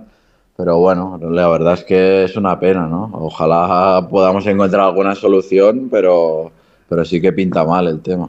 Porque claro, eh, para el jugador entiendo yo que no es lo mismo jugar en Andorra eh, la próxima temporada o en otra ciudad. Ya se empieza a hablar, eh, ya sabes los, rumores, por ejemplo, de Marbella. Oye, Marbella no estaría mal como destino, pero claro, tú que llevas poquito tiempo en, Andorra, pero sé que la afición está muy en contacto con el equipo, con los jugadores, para Andorra esto sería un palo tremendo. Sí, sí, sí, la verdad que sería un palo duro, ¿no? Porque, bueno, ahora sí que se llevan unos años intentando crecer en este proyecto y, bueno, es un proyecto ambicioso y es una pena que, se acabe aquí por, por, el país, por toda la afición. Eh, bueno, ya te digo, no, no, sé exactamente todos los detalles y ojalá se solucione. Tú has llegado a la Andorra después de cuatro años en Japón jugando con Iniesta en el Vissel Kobe. Eh, lo que pasó en su día con Iniesta y el fútbol en, en Japón es lo que estamos viendo ahora con Cristiano y, y Arabia. Luego, es verdad que le han seguido también muchos jugadores, pero ¿sería una buena comparativa? Bueno, es verdad que en Japón sí que hubo bueno, esa inversión de, Andrés Iniesta, que es verdad que cuando llegó pues se empezaron a llenar todos los estadios y causó un gran impacto allí en Japón, pero es verdad que, que en Arabia Saudí la inversión está siendo mucho mayor, de muchos más jugadores y, bueno, es una liga que, está creciendo muchísimo en muy poco tiempo. A ti como, como persona y como futbolista, porque eh, hay que dejarlo claro esto, eh, ¿te llama la atención Arabia? Eh, no, no, no. En principio no, no, no es mi idea, ¿no? pero bueno, también es respetable, ¿no? Que, que, los jugadores se vayan si te ofrecen estas cantidades de, de dinero. Futbolísticamente tú eres eh, un jugador, podríamos decir, 100% Masía, eh, 100% ADN Barça, eh, siempre lo has reconocido, eh, coincidiste con Guardiola de entrenador y con Xavi de jugador. ¿Tienen más diferencias o, similitudes? Bueno, yo por desgracia con, con, Guardiola solo estuve en algún entrenamiento porque aún era muy joven pero bueno, ya solo con eso ya ves los conceptos que tiene, su pasión por el fútbol y bueno, es algo muy grande. Y aparte de eso, pues Xavi para mí ha sido un referente, el que me he fijado muchísimo en él y bueno, en mi debut de hecho jugamos juntos y fue un, recuerdo muy especial. Coincidisteis además hace poquito en ese amistoso entre el Barça y el Vissel Kobe. Y hablando de la Masía, eh, ¿cómo estás viendo a, a la Mal? Vuelve a estar convocado con, con la selección. Xavi, eso sí, lo está dosificando bastante. Sí, pero bueno, al final juega todos los partidos. Es verdad que algunos no, no juega de titular, pero pero es muy bueno. O sea, a simple vista ya se ve, 16 años y este desparpajo no es algo muy normal y bueno, yo creo que hay que darle mucha bola porque es que es muy bueno. Repasando la lista de, entrenadores eh, que has tenido, eh, también estuviste a las órdenes de, Luis Enrique, que ahora está en el Paris Saint-Germain. Eh, Lucho, ¿qué le pide al, jugador? ¿Qué pudiste aprender de esa etapa? Bueno, de hecho yo debuté con, Luis Enrique y bueno, al final siempre estaré agradecido. Es un entrenador pues muy exigente eh, y con los jóvenes aún más. Tiene mucho carácter, pero también tiene muy buenos conceptos. Eh, bueno, me ayudó también al tema defensivo. Así que bueno, eh, siempre lo voy siguiendo y ojalá que, que tenga suerte también allí. Tú eres muy joven, tienes 28 años, pero em, a la hora de, hablar y de entender el fútbol, eh, hay veces que, puede parecer que en un futuro quieras ser entrenador, es decir, que puedas seguir los pasos de, Xavi, de, de Xavi Alonso. Eh, ¿Es algo que te gustaría? Que, queda mucho, queda mucho todavía, pero que te plantearías de cara a un futuro. Bueno, está claro que, a mí, que a mí me gusta mucho hablar de táctica, eh, estudiar los partidos, ver cómo juegan los rivales, eh, cómo les podemos hacer daño y bueno, es una cosa que tampoco lo tengo muy claro, pero que, seguramente sí que me sacaré el carnet de entrenador y lo pues voy a decidir. Oye, por cierto, el, el Piqué con el que coincidiste en el Barça en la etapa de, jugador, digo de jugador de, de Piqué, y el de ahora es, es diferente. Sí, sí, hombre, obviamente es, es diferente. Ahora es más serio, es el presidente. ¿Es más serio Gerard Piqué, de verdad? ahora sí, ahora sí. Piensa que como compañero era siempre de bromas y todo risas y ahora, bueno, también, pero, pero bueno, eh, cumple un poco más la función de, de, presidente, nos viene a animar y bueno, es, es, otra labor, está claro. Yo sé que a ti te gusta mucho el, el tenis, eh, también juegas al pádel, si no me equivoco. Eh, ¿con, ¿Con Jerry quedas de vez en cuando o eso no, no está permitido, está mal visto? Bueno, durante la temporada es complicado, durante la temporada es complicado, pero, pero sí, igual en vacaciones y así sí que, sí que algún partido sí que suelo jugar. Y a todo esto, algo que ya no es raro, eh, está también, por ejemplo, el caso de, de, Nacho Fernández en el Madrid. Tú eres diabético, ¿no? Sí, efectivamente, sí. ¿Cómo sí. se lleva la alta competición y la diabetes? Bueno, a ver, es, es, una enfermedad que es, que es complicada, tampoco nos engañemos y que hay que cuidar mucho. Eh, pero bueno, hay, hay, que cuidarlo mucho, estar muy atento, siempre pendiente de todo lo que comas, eh, mirarte el azúcar constantemente, llevo yo el sensor en el brazo y, y bueno, eh, estar muy pendiente, controlar las comidas y, y ahí vas tomando decisiones para ajustar todo. Y para cerrar, las, las dos últimas, las más difíciles. La primera, eh, ¿alguna liga eh, fuera de España en la que te gustaría probar? Ya te has ido muy lejos, a, a Japón. ¿Alguna otra que te llame la atención? Estados Unidos, por ejemplo, o, o la Premier. Sí, yo siempre había dicho que, que, me hubiera gustado pues jugar a Estados, en Estados Unidos, porque es un país que, que me atrae mucho. Y bueno, vamos a ver si, si se da esas opciones en, eso, en, el futuro. Bueno, ojalá. Y la última, la más complicada, eh, hoy Xavi en rueda de prensa ha dejado clara su, su opinión. ¿Dónde te gustaría que se jugara la final del Mundial en 2030? Hostia, pues, ni la había pensado, ni la había pensado, pero ¿qué, qué opciones hay? Porque a ver, ahora España, mismo ¿no? el debate está sobre todo eh, entre el Bernabéu y, y el sí. Camp Nou. También es cierto que eh, Marruecos ha pedido albergar esa no. final, que van a construir un estadio. Sí. Hoy le han preguntado a Xavi en rueda de prensa eh, por el tema, ha dicho claramente que, que, el Camp Nou, que ya estaría construido, claro. Ya. Bueno, sí, comparto la opinión, aparte yo siendo de Barcelona y entiendo que ya estará pues el nuevo estadio, eh, sería algo, algo bonito, sí, a mí me gustaría. Pues Sergi Samper, de verdad, eh, un placer hablar contigo en esta sesión nocturna de Radio Estadio y que tengas una temporada en el Andorra eh, de muchísima fortuna. Muchas gracias, un placer. ¡Vigor, gor, gor, gor, gor, gor, gor, gor! Toma Energisil Vigor. Energisil con maca contribuye a estimular el deseo sexual. Recuerda, energía masculina, Energisil Vigor.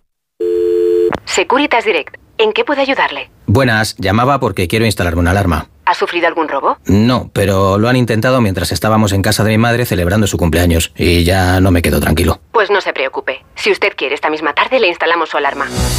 Protege tu hogar frente a robos y ocupaciones con la alarma de Securitas Direct. Llama ahora al 900-272-272. En Peugeot estamos listos para ayudarte a llevar lo más importante, tu negocio. Por eso, en los días Peugeot Profesional vas a poder disfrutar de condiciones especiales en toda la gama. Aprovecha del 1 al 15 de octubre para dar energía a tu negocio. Inscríbete ya en peugeot.es. ¿Y dónde leíste ese truquito buenísimo para el pelo? En un vídeo que me llegó al móvil, tío, yo qué sé. Pero si tenemos el pelo totalmente frito, descolorido y se nos cae a mechones, ¿de verdad tú te crees todo lo que te llega al móvil? Bueno, relájate que a los dos nos pareció una gran idea. Protégete de las mentiras y bulos que circulan por las redes sociales. Para lo importante, confía en profesionales. Para informarte, confía en periodistas. UTECA, AMI y AERC Radio Valio.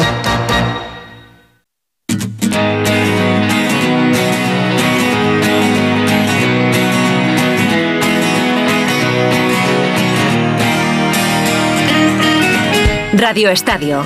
Gonzalo Palafox.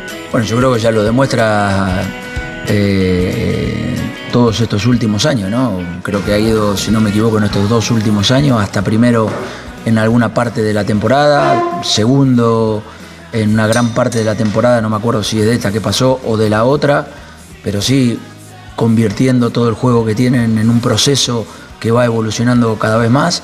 Y está claro, como siempre lo venimos diciendo, los equipos crecen y la Real Sociedad ya está ahí para pelear por los lugares de Champions. Bueno, mira, por cierto, eh, me escribe Mr. Chip con el tema de, la Andorra, eh, del cambio de, de sede, de, ciudad. Sí que hay un caso con el Ciudad de Murcia y el Granada 74. Bueno, pues ojalá, ojalá que no, que no pase, pero eh, veremos si Gerard Piqué se ve obligado o no a llevarse a la Andorra a otro lugar. Suena Marbella, por ejemplo. Marbella le gusta a Alejandro Mori. Jano, ¿qué tal? Buenas noches. Hola Gonzalo, sí, pero hace mucho que no voy yo por Marbella, ¿eh? ¿Sí? Sí, me gusta, sí. sí. Vas Y más por cierto, Cádiz, ¿no? eso- Sí, últimamente sí, sí. No te pregunto más, tranquilo, tranquilo, no te voy a preguntar más. No te voy a preguntar No, más. hombre, no, me, me encanta, me encanta Cádiz, es un sitio maravilloso. Tiene unas playas espectaculares. Eh, pero ya no me acuerdo de eso hacía tiempo. Que ahora hablamos de. que por cierto, que eso, eso que hemos escuchado de Simeone, ese extracto que has puesto de la rueda de prensa esta mañana, era contestación a mi pregunta. Sí, la última de la si rueda de Re- prensa. De si la Real Sociedad era un rival directo para los puestos de Champions, y evidentemente lo es. Un Sí, equipo que, sí. como decía él, ha crecido mucho y que está jugando a un alto nivel, ¿eh? Es un partido guapo el de, el de mañana entre dos equipos champions. Vamos a hablar de, de Correa, eh, pero lo de mañana seguramente sea, Jano, el, el partidazo de la, de la jornada. por lo menos de este tramo, ¿no? De, de- para el Atlético de Madrid, que quiere conseguir una victoria. Fíjate, lleva cuatro victorias consecutivas en Liga, cinco si contamos el partido de Champions del Feyenoord. Eh, está en un buen momento, pero está con lo justo. ¿eh? Está el equipo cogido con pinzas, eh, tiene muchas lesiones, otra vez siete bajas. Ha recuperado en la lista convocados hoy a Savic, pero ha perdido a Correa. Ahora vamos a hablar de ese tema. Y, ha dicho Simeone que eh, lesiones, nos juntamos porque de eso se trata la vida, ante las dificultades, soluciones. Y con eso está tirando la Leti, que está esperando como agua de mayo que llegue el parón para intentar vaciar la enfermería y recuperar jugadores, evidentemente. Eh, Enrique ha recuperado la, la forma, el, el Atlético de Madrid está volviendo a competir mejor que nunca. El partido ante, ante el Sevilla aplazado seguramente que, que le pasó muchísima factura. Luego eh, contra la Lazio no jugó mal el, el Atlético de Madrid, pero claro, si te marcan en el minuto eh, 94 95 el, el portero, lo que queda del partido es, es eso. Eh, ¿Tú cómo estás viendo al, al Atleti en las últimas jornadas? irregular, no, no tiene tres partidos seguidos buenos. Para mí el partido del Alacho, independientemente del gol que te metan en- fuera de tiempo en una acción a balón parado, eh, no fue bueno. La primera parte no, no fue buena tampoco. El empate, bueno, podía haber sido un buen resultado, que luego pareció malo. Pero el buen momento del día del Madrid, pero luego el, el Feyenoord el otro día le mete un meneo futbolístico tremendo. Eh, O sea que yo no veo al Atlético tan bien como se dice, pero es que es normal que no esté bien porque le faltan jugadores importantísimos. Y, yo creo que sí es una plantilla donde es más, difícil sustituir a esos jugadores, aunque también es una plantilla amplia con todas las posiciones dobladas. Hay hombres que son muy importantes y su ausencia se nota. Y, es que lo- los demás los veo tiesos. Están teniendo que jugar tantos minutos, tantos partidos, que hay muchos jugadores que todavía no se han lesionado que, pueden caer en cualquier momento porque están llamando a la puerta por el esfuerzo repetido que están haciendo partido tras partido. Jica, eh, la que sí que está bien es la Real. Eh, ha perdido solamente un partido en lo que va de temporada, lleva cuatro victorias consecutivas.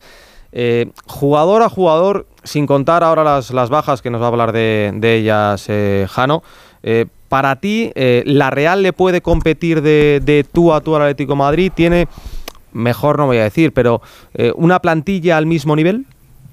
Seguramente sí, seguramente sí. Y como decía Enrique, estoy totalmente de acuerdo con él, que a mí el Atlético me da sensación de que sea un equipo irregular. La Real sí ha cogido esta regularidad en Liga y en Champions. Contra el Inter jugó muy bien, muy bien, 80 minutos, que yo creo que no mereció siquiera eh, el Inter y, y llevarse un punto. Y el otro día la primera parte de Salzburgo fue brutal. O sea, no he visto a la Real jugar tan bien al fútbol. Bueno, el primer tiempo del Bernabéu también estuvo a un nivel espectacular. Yo creo que la Real sí puede competir al Atlético y ahora mismo yo creo que es un equipo más en forma que el Atlético. Lo que pasa que el Calderón es mucho Calderón Y, a mí, por ejemplo, eh, me preocuparía en cuanto al Atlético la lesión de Griezmann. Yo creo que Griezmann en los últimos tiempos es el jugador eh, más en forma, el que, que más manda en el campo y que todo el equipo juega a, través de él. Me da esta sensación, ¿no? Pero sí, yo veo a la Real inclusive más, más favorito ahora eh, que al Atlético para llevarse mañana los tres puntos. Sí, claro, hablamos de Remiro, Lenormand, eh, Miquel Merino, Zubimendi, Bryce, Oyarzábal, Cubo, que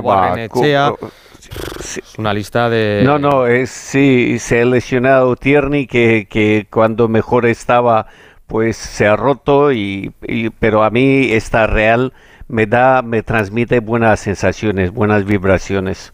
Y Jano, eh, enfrente al Atlético de Madrid, que claro, tiene hasta siete bajas. Son muchas, ¿eh? Sí, no, y además es que lo acaba de explicar perfectamente Enrique Ortego, ¿no? Está el equipo muy cogido con pinzas, como te digo. Están sacando los partidos, incluso durante los encuentros se ve cómo se dosifican, porque en cualquier momento puede llegar una ruptura. Fíjate que, te digo que ha recuperado a Savich y tiene de bajas a Reinildo, a Lemar, a Soyunchu, a Pablo Barrios, a Memphis, a Jiménez, que renovó ayer hasta 2028, y a Correa. Y en el caso de Correa, pues creo que habría que ser justo porque me parece que se ha creado una polémica innecesaria todo a raíz de, un partido en el que pues, hay una acción de juego normal, el chico sufre un esguince grado 1, así fue detectado y, comunicado por los médicos del Atlético de Madrid.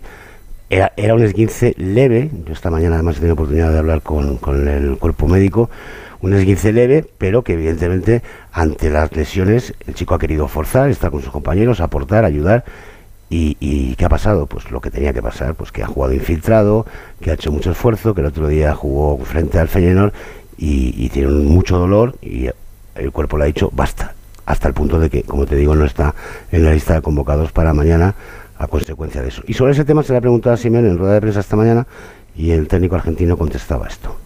Muchos preguntaban por qué no había jugado Correa contra mm, el Feyenoord. Entendíamos de que venía de un gran esfuerzo, que tenía ese dolor en la rodilla que obviamente el otro día cuando entró no estaba de la mejor manera, se vio que no estaba de la mejor manera cuando entró y posteriormente, eh, nada, quedará fuera eh, hoy de, la convocatoria y obviamente tampoco participará por lo que vi en la, en la selección argentina, así que esperemos que tenga tiempo para recuperarse y seguir aportando en el momento que le toque eh, cosas buenas al equipo.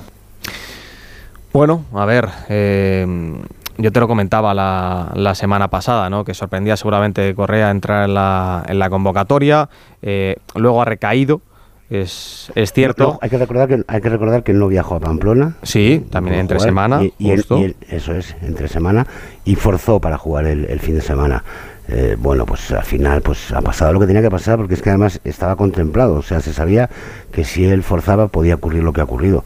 Bueno, pues, eh, pues al final pues la lesión le va a pasar factura y va a estar fuera, pero como viene el parón, bueno, pues se pierde mañana y esperemos que ya a la vuelta pueda estar con, con sus compañeros para aportar lo que hace siempre con Correa, que es un jugador diferente, que mueve el árbol, muy importante. que tiene esa chispa y que parece que no, pero sin hacer ruido siempre está rindiendo a un buen nivel. ¿Te atreves con un 11 de cara a mañana, pese a la baja? Sí, sí. ¿Sí te atreves? Me atrevo porque... Es difícil, ¿eh? no, no, pero... Pues no, claro, empiezas a, tachar jugadores y dices, pues son estos, o son estos o juego yo. A ver, a ver, o Black, que también ha tenido sus problemas, pero que ha entrado en la lista y va a estar mañana en la portería. Molina y Samolino los carriles, Azpilicueta, Bissell y Hermoso que en la línea de tres centrales, no creo que ponga Savic, que apenas tiene lleva dos entrenamientos, en el centro del campo Coque, De Paul y Saúl, y arriba los dos delanteros que tiene, Grisman y Morata. Y Grisman, como dice Jica, que es el faro de este equipo. Cuando él está, el equipo funciona. Cuando él no está, apague, vámonos. Bueno, pues lo contaremos mañana ese partido en el Metropolitano entre dos, para mí, dos de los mejores equipos eh, de la liga. Es el partidazo de, la jornada. Es Atlético de Madrid a las 4 y cuarto, Atlético de Madrid Real Sociedad, con Hugo Condés y con Alejandro Morín. Jano, a descansar, abrazo muy fuerte. Uno para otro abrazo para todos. Gonzalo, hasta mañana. Ortego Yica, os había dicho que os despedía ahí, media, bueno, son y, 38, hemos pecado un poco, nos hemos pasado eh, 8 minutos. Pero antes de despediros, quiero que escuchéis al técnico del Mallorca, a Javier Aguirre, hablando del Mundial, no de la sede, de la final, sino de esto de que haya un Mundial con seis países de por medio. Y la segunda parte salió muy bien. Creo yo que el equipo dio una de las mejores segundas partes que yo recuerde con la pelota, estábamos cómodos, con personalidad. Tuvimos un par de ocasiones de gol que el portero hace buenas atajadas, otras medio al palo. En fin, bueno, ya está. Nos iremos a casa. Este fin de semana toca descansar, reflexionar y a, ver si intentamos ganar eh, la siguiente semana. Pues mira, lo hemos intentado, pero no. Este es Javier Aguirre hablando de- del partido de- del Mallorca que empataba uno ante el Valencia. Eh, lo que ha dicho lo que ha dicho Aguirre, a ver si encontramos ese, ese corte, os lo puedo resumir en tres palabras. Eh, que el Mundial ah, con seis países, ¿qué es? ¿Qué es Aguirre? ¿Qué es? Usted que tiene tanta experiencia en mundiales, ¿qué le Sí. parece la fórmula que ha escogido. FIFA para este mundial en, en, eh, tres continentes y seis países, ¿no? Pues a volar, porque siempre voy a los mundiales, llevo como 10 o 12. Este, a volar, a volar, vamos a Argentina, volveremos para España, iremos a Marruecos. Eh, eh, es una mierda que me gusta. Digo, yo no sé, no sé. Bueno, pues que es una, es una mierda, es una mierda. El Mundial con, con seis países de, de por medio, es lo que hay. Eh, a mí tampoco me, me emociona, no me, no me entusiasma, pero bueno, si al final es lo negociado y lo único que podemos obtener, pues bienvenido sea y ojalá que se juegue al menos una semifinal en, en España y quién sabe si, si la final. 12.40, no os molesto más. Quique, Yika, os dejo descansar, riposare y que tengáis dulces sueños. Un besito para los dos. Otro Gracias, para vosotros. noches. Chao, chao. Una pausa y vamos contigo, Venegas. Radio Estadio. Gonzalo Palafox.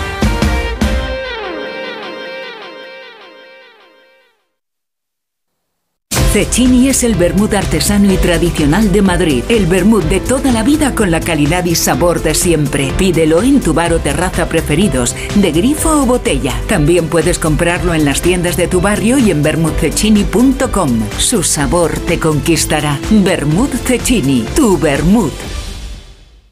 Muebles Adama. Renovar sus muebles es renovar su vida. Venga a conocernos y le sorprenderá todo lo que podemos hacer por usted. La más amplia variedad de muebles de calidad y diseño a un precio increíble. Muebles Adama. Ven a la calle General Ricardo 190 o entra en mueblesadama.com.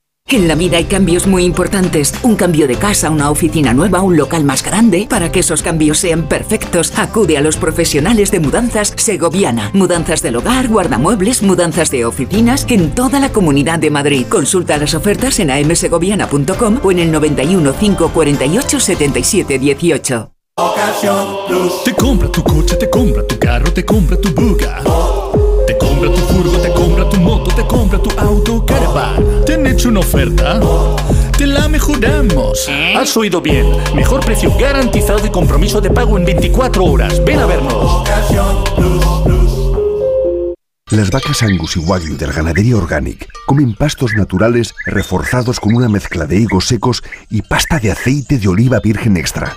Es una carne increíble. Y como queremos que la pruebes, te llevamos del campo a tu casa dos solomillacos de 300 gramos, un chuletón de un kilo y cuatro hamburguesas de 150 gramos por solo 89 euros. Todo Angus Eco de Organic.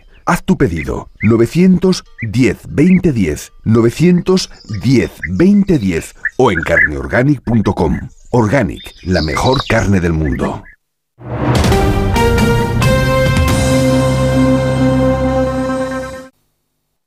Right about now, the funk soul. Tête de Kylian Mbappé. Allez, Kylian Ronaldo y salte Ronaldo. Le va a pegar.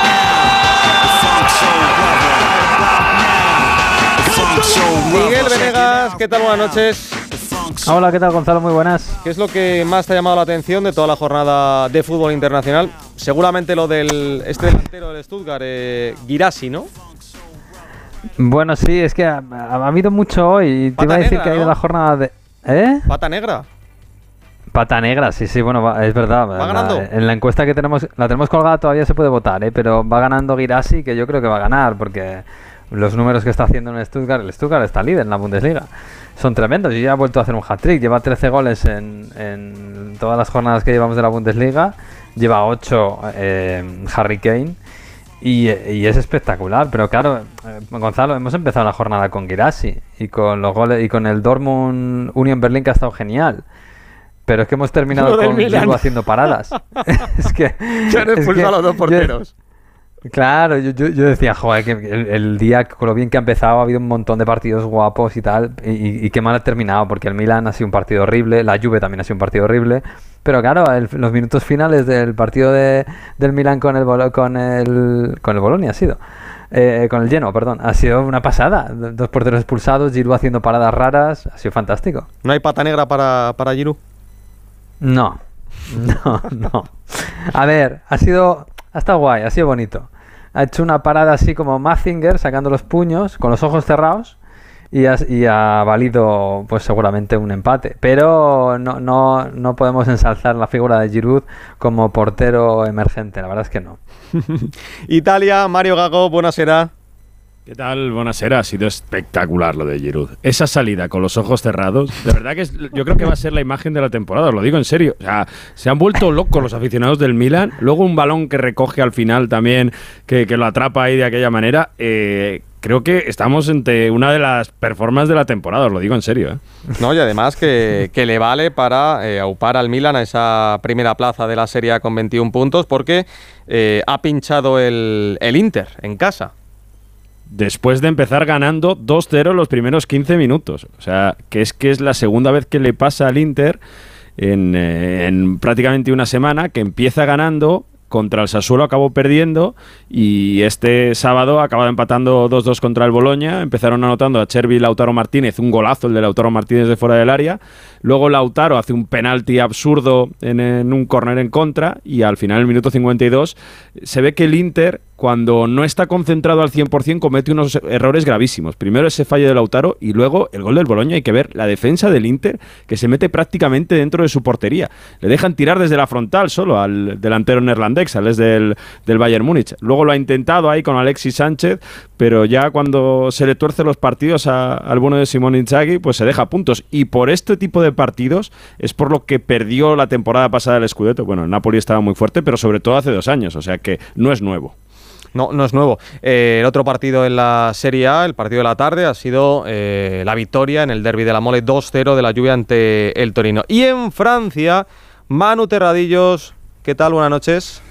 Hola, ¿qué tal? ¿Cómo estáis? Un saludo a todos. Empieza a ver ya run run con Luis Enrique. El, el PSG eh, mañana eh, se juega muchísimo hasta, ante el Star René. Es quinto, es quinto en liga. ¿eh? Y además, hoy en rueda de prensa lío con Mbappé por aquí, eh, hay dudas con Dembélé, momento complicado para el París. Sí, bueno, ha habido lío más que con Mbappé o Dembélé, ha habido lío con los periodistas. Porque no sé si decirle, decir que se nota que está un poco nervioso o tal vez frustrado, pero las cifras están ahí. Más allá de la goleada del Newcastle 4-1 en Liga de Campeones, es un equipo que lleva 12 puntos de 21 posibles en, en la liga francesa, que es quinto, que es verdad que si gana se va a poner a dos del líder, pero porque no hay nadie que le haga sombra. Pero cuando llevas 12 puntos de 21 posibles, por las cosas no van bien. Y en esa previa del partido contra el eh, Stade Rennais, contra el Rennes, eh, que si pierde, bueno, que no debería ocurrir, pero que si pierde se puede quedar fuera de puestos europeos, pues ha tenido a los medios de comunicación y han empezado a preguntarle, pues, eh, un poco por los jugadores estrella, por Dembélé, porque lleva solo una asistencia en ocho partidos, aún no ha marcado, por Mbappé, que lleva eh, tres partidos sin marcar, aunque uno es verdad que jugó solo 30 minutos, pero contra el Newcastle estuvo desaparecido, en el otro partido de Champions marcó, pero fue de penalti. Y yo creo que le podemos escuchar, es un fragmento de dos respuestas para que veáis cómo ha respondido a los periodistas. La primera es sobre el tema de Dembélé, porque el periodista se equivoca y dice que no ha dado ninguna asistencia y en la segunda, que va justo seguida, habla del tema de Mbappé. Podemos escuchar al entrenador español del PSG. Ese dato es inexacto. ¿No te acuerdas de la asistencia a Gonzalo Ramos contra el Marseille o no cuenta? ¿Mm? El problema que tenéis los periodistas en todos los países es que os interesa un escenario muy negativo o muy positivo. Y la vida no es así, no es todo blanco y negro, hay grises. Mira, recuerdo hace dos semanas o tres, en esta misma sala, alguien me preguntó, ¿tenéis Kylian dependencia. Ha marcado 7, 8 goles, va, va, los demás no marcan. Y ahora me preguntas que qué tiene que hacer Kylian porque no ha marcado gol en el último partido o en dos partidos. Por un poco más de normalidad. Bueno, Hombre, es, es lo normal, ¿no? Yo creo, para los periodistas. Que, que es noticia cuando algo va muy bien o va muy mal. Yo creo que si el partido de mañana el PSG lo gana eh, 0-1, pues no es noticia. Si lo gana 0-7 es noticia. Y si lo pierde 5-0 es noticia también, lógicamente. Sí, es verdad que Mbappé lleva siete goles eh, en ocho jornadas. También es cierto eh, que, si no me equivoco, Manu se perdió la primera y luego apareció ya en la, en la segunda jornada, pero no jugó de, de titular, que salió y marcó un penalti, creo. Eh, sí, que hizo tres dobletes seguidos. sí, y- pero el, el- Paris Saint-Germain, eh, después de siete partidos, lleva tan solo 12 puntos. Y es quinto, eh, es quinto, estaría fuera de Champions. Entonces, es, es muy pronto. Es muy pronto, seguramente eh, que Luis Enrique de aquí a las próximas semanas pueda ensamblar un, un buen equipo, pero eh, ahora mismo no lo está consiguiendo. Y, y el Paris Saint-Germain, pues de, de ser el primero siempre en, en Francia, tiene problemas este año y también en, en Champions, que el otro día el Newcastle te metió cuatro. Eh, por cierto, Venegas, eh, mañana tenemos un partidazo en la Premier a las cinco y Sí. media. Sí, es el gran partido. Lo fue la temporada pasada, el gran partido de la Premier, el Arsenal contra el Manchester City en el Emirates. El City, bueno, ya sabéis que viene de un pequeño bache, más o menos, en que la Champions ganó, eh, pero viene de, de perder en la Copa de la Liga y quedar eliminado, después de perder contra el Wolverhampton sorpresivamente, y el Arsenal viene fuerte, porque más allá de lo que está haciendo en Liga, es verdad que en la, Champions perdió contra el Lens sorpresivamente, pero yo creo que en ese partido pesaba mucho lo de mañana, y viene de golear antes al, al del- de un partido épico contra el Tottenham, va a ser muy bonito, ¿eh? si está Odegaard bien, si está Bukayo Saka bien, si los jugadores del Manchester City se van recuperando, eh, vamos a ver, seguro Haaland, Grealish ya está recuperado. Rodri no va a poder jugar porque está todavía sancionado. Pero yo creo que es un partido bastante equilibrado para lo que es la Premier mm, ya de Guardiola de Manchester City, que es complicado que esté igualado un partido contra el City. Y en el Emirates, pues eh, no es desde luego un match point, ni mucho menos, ¿no? Pero sí que es un partido de los que puede crear tendencia. A ver qué hace el City si pierde otra vez, y ya podríamos hablar de un bache de verdad, y a ver qué hace el Arsenal si el City gana en el Emirates y Mm. les da un golpe anímico importante. Hoy ha ganado el Tottenham y de Sí. momento el Tottenham es líder y, se- y se está manejando muy bien. ¿eh? en el Arsenal sin saca, ¿eh, Miguel? Que está lesionado. O sea, que va a ser. Ah, es verdad, se lesionó en la Champions el otro día. en la salió, es Champions, verdad, así que, eh, Aunque problema ahí para- te di- para eh, no, ¿eh? no es seguro que vaya a ser baja. ¿eh? Hoy, hoy he estado mirándolo y estaban diciendo que él incluso un 70% de posibilidades de poder jugar. Hoy, ¿eh? a lo mejor mañana ya eh, está demasiado justo, pero no- no- es duda más que baja. Es duda más que baja. Pues mañana a las cinco y media en el Emirates, Arsenal City, segundo, bueno, tercero contra segundo, ahora mismo y con un partido menos respecto al Tottenham. Venegas, Mario, Terradillos, abrazo fuerte para los tres. Un abrazo. Última pausa de esta sesión nocturna de Radio Estadio y vamos con la Fórmula 1 y con el campeón, con Verstappen. Radio Estadio. Gonzalo Palafox.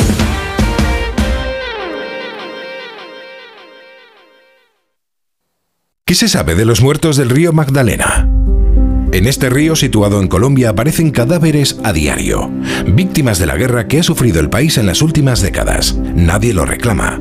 Se les denomina NN, cuerpos no identificados. Son recogidos por personas que no tienen ninguna relación con ellos y se les otorga un poder casi mágico, llegando a creer que sus almas son capaces de realizar milagros. Una historia de la que hablaron en La Rosa de los Vientos. Si no escuchaste el programa o quieres volver a escuchar cualquier sección a la carta, entra en la web y en la app de Onda Cero. No te pierdas nada. Onda Cero, tu radio. Los fines de semana cuidamos de nuestras mascotas con Carlos Rodríguez. Vamos con las consultas, ya sabéis que nos las podéis mandar de cualquier tipo, de cualquier animal y ya está. Cuando el perro se anima mucho, el cachorro lo persigue y hasta le muerde en el costado y ya le ha arrancado pelo. ¿Qué tengo que hacer con eso? ¿Por qué el gato mete los juguetes en el bebedero? ¿Qué le Sí, pasa a este sí. gato? Como el perro y el gato. Cuidaros mucho y como siempre, sois la caña de España. Sábados a las 3, domingos a las 2 y media de la tarde y siempre que quieras en la app y en la web de Onda Cero. Patrocinado por Menforsan, los especialistas en cuidados, higiene y cosmética natural para las mascotas. Te mereces esta radio. Onda Cero, tu radio.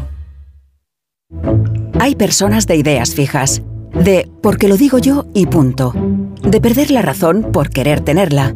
Hay personas con las que cuesta conectar y otras con las que la conexión no falla. ¿Qué tal? ¿Cómo están? Bienvenidos a una nueva mañana de radio. Gracias por elegirnos. No hagas, no hagas por cambiar ya de tema. Quién sabe qué acontecimientos inesperados nos traerá la actualidad de esta nueva temporada, ¿verdad? Porque hay más de un tipo de oyente, pero solo una radio capaz de llegar a todos. Onda Cero, tu radio.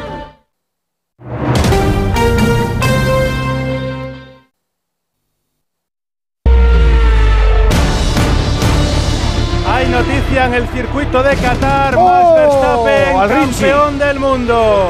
Max Verstappen es ya campeón del mundo. Sergio Pérez Ay, se ha Sergio. tocado con Esteban Ocon. Pero, chico. En la lucha por esa décima posición en la que transitaba, ya no va a tener la opción de luchar por absolutamente nada. Y tercer título mundial para Maximilian Pues así lo narraba Rafa Fernández esta tarde en Radio Estadio. Verstappen ya es tricampeón del mundo. Lo ha conseguido en el sprint del Gran Premio de Qatar. Y eh, esto a falta de seis carreras. O sea, es una barbaridad. El problema es que a partir del quinto Gran Premio eh, ya todos entendíamos que luchar contra Red Bull iba a ser una utopía. Sainz ha terminado sexto y Alonso noveno. Jacobo Vega, buenas noches. ¿Qué tal, Gonzalo? ¿Cómo estás? Buenas noches. ¿Podemos hablar de tiranía de Verstappen? bueno, de momento sí, ¿no? Porque lleva tres seguidas y, la verdad que este año, decías tú antes eh, que, que, bueno, desde el principio ya veíamos el dominio de Red Bull, pero sobre todo el dominio ha sido de Max Verstappen, ¿no? Porque ya veis dónde está Checo Pérez, los errores que comete, la- la- al final el que, el que está poniendo el coche, tienen un coche muy bueno, pero el que le está sacando todo el, el partido a- al coche es- está siendo Max Verstappen, ¿no? Porque Checo no, no está logrando eh, ni siquiera inquietar a su compañero de equipo, ¿no? Mucha gente dice que, que el coche está hecho para Verstappen, etcétera, pero bueno, esté hecho para Verstappen o no, la verdad que es una bestia, tricampeón del mundo. Hasta ahora mismo había 10 pilotos que habían conseguido tres o más campeonatos del Está en mundo. ese cuarto escalón. Sí, y ahora hay 11 ya que tienen eh, tres o más campeonatos, ¿no? Fíjate, eh, igual a pilotos como, como Ayrton Senna, eh, como Jackie Stewart, como Nicky Lauda, eh, como a, a Nelson Piquet también, Jack Brabham, o sea, está la, la temporada de... de- Tiene Nelson 26 Piquet po- años tan solo. 26 además, recién años, sí, cumplidos, se los cumplió el 30 de septiembre, si no me equivoco. Sí. Vale. Eh, ¿Tú le ves llegando a los a los siete, a los siete mundiales o acercándose? Bueno, va a depender un poco de, de- en qué equipo esté y cómo funcione ese coche, ¿no? Si, si vemos, si, si hay un. En 2026 cambian los coches, con lo cual eh, esta generación de coches va a estar dos años más. Sí que si, si no hay ningún equipo que, que se pueda poner a la par de Red Bull, sí que puede conseguir dos títulos más, Versta- dos títulos más Max Verstappen y, y luego veremos a partir de 2026 ¿no? quién es el que tiene el mejor coche. Pero bueno, eh, la verdad que, que es un piloto de, de otra galaxia, ¿no? es un- uno de los grandes ya de la historia de la Fórmula 1, como dices tú, a sus solo 26 años. ¿no? ¿Dónde está el techo de, de Max? Pues no lo sabemos, pero ya sabéis que, que este es un deporte que, que dependes muchísimo de- del coche y que, que donde está, si tiene un coche para, para ganar el mundial, él seguro que va a poner ese, ese más que tiene él como piloto para, para conseguirlo, ¿no? Yo creo que, que esa es la, va a ser la clave, pero bueno, de momento que disfrute de este mundial, ya dentro de poco, eh, como todavía quedan seis carreras, que lo acabas de decir tú, queda un montón de, de campeonato todavía, y luego ya dentro de nada, pues nos pondremos ya con, con el 2024 y a ver si la esperanza que haya algún equipo que, que le plante cara a Red Bull, ¿no? Vamos a ver McLaren cómo, cómo termina el año, que ha pegado un paso adelante importante, Ferrari, que el otro día hablábamos con Carlos Sainz y dicen que ellos tienen claro qué es lo que tienen que hacer, a ver si logran hacerlo, y también Aston Martin, ¿no? que, que tenemos mucha confianza en ellos, sin olvidarnos de Mercedes, que, que son un equipazo. ¿no? Déjame solo que antes de terminar, Gonzalo, que te corrija una pequeña cosa, Dime. porque han sancionado a Charles Leclerc y Fernando Alonso al final ha terminado octavo, ha conseguido un puntito, bueno, una carrera Ah, para vale, el asturiano sí, que decía que te... Claro. Que tenían que sacrificar porque no sabéis que, ha habido un problema con, con, una parte del circuito, con los pianos que son muy agresivos y están, eh, digamos que están eh, los neumáticos no están trabajando bien, se, se, degradan muchísimo y hay peligro de que pinchen y, y, bueno, pues eh, no se sabe mañana realmente qué va a pasar con la, con la estrategia porque la FIA estaba sopesando el, hacer tres paradas obligatorias porque parece que, que, los neumáticos no pueden hacer más de 20 vueltas seguidas, con lo cual, bueno, vamos a ver qué sucede y, con esto, bueno, pues Fernando y el equipo Aston Martin han decidido que no podían arriesgar la carrera de mañana, pues salen cuartos, salen en una posición muy buena y que el gran día es mañana y que, bueno, han sacrificado un poco la carrera de hoy para tener mañana abiertas todas las opciones eh, para la carrera principal, ¿no? Carlos Sainz sexto, ha hecho una buena carrera el, madrileño, que pasa que salía también con los neumáticos blandos y al final perdía, como decía él, hasta 3 segundos por vuelta. Así que mañana carrera dura también para Carlos, que saldrá duodécimo. Pues a las 7 de la tarde, ese gran premio de Qatar que tú, junto a Joan Vila del Prat y Rafa Fernández, vais a contar aquí en Radio Estadio. Y ojalá, ojalá que por lo menos haya podio español. Quién sabe si la 33. Es que a mí, Jacobo, me gusta soñar, ya sabes. Abrazo fuerte, Jacobo. Vamos a ver. Un abrazo, Gonzalo. Pues llegamos ya a la una de la mañana. Les dejamos con la rosa a los vientos. En la producción ha estado Alberto Fernández. En la técnica, David Peñalba. Y nosotros volvemos como siempre. Mañana a las 3 de la tarde, Radio Estadio. Chao, chao.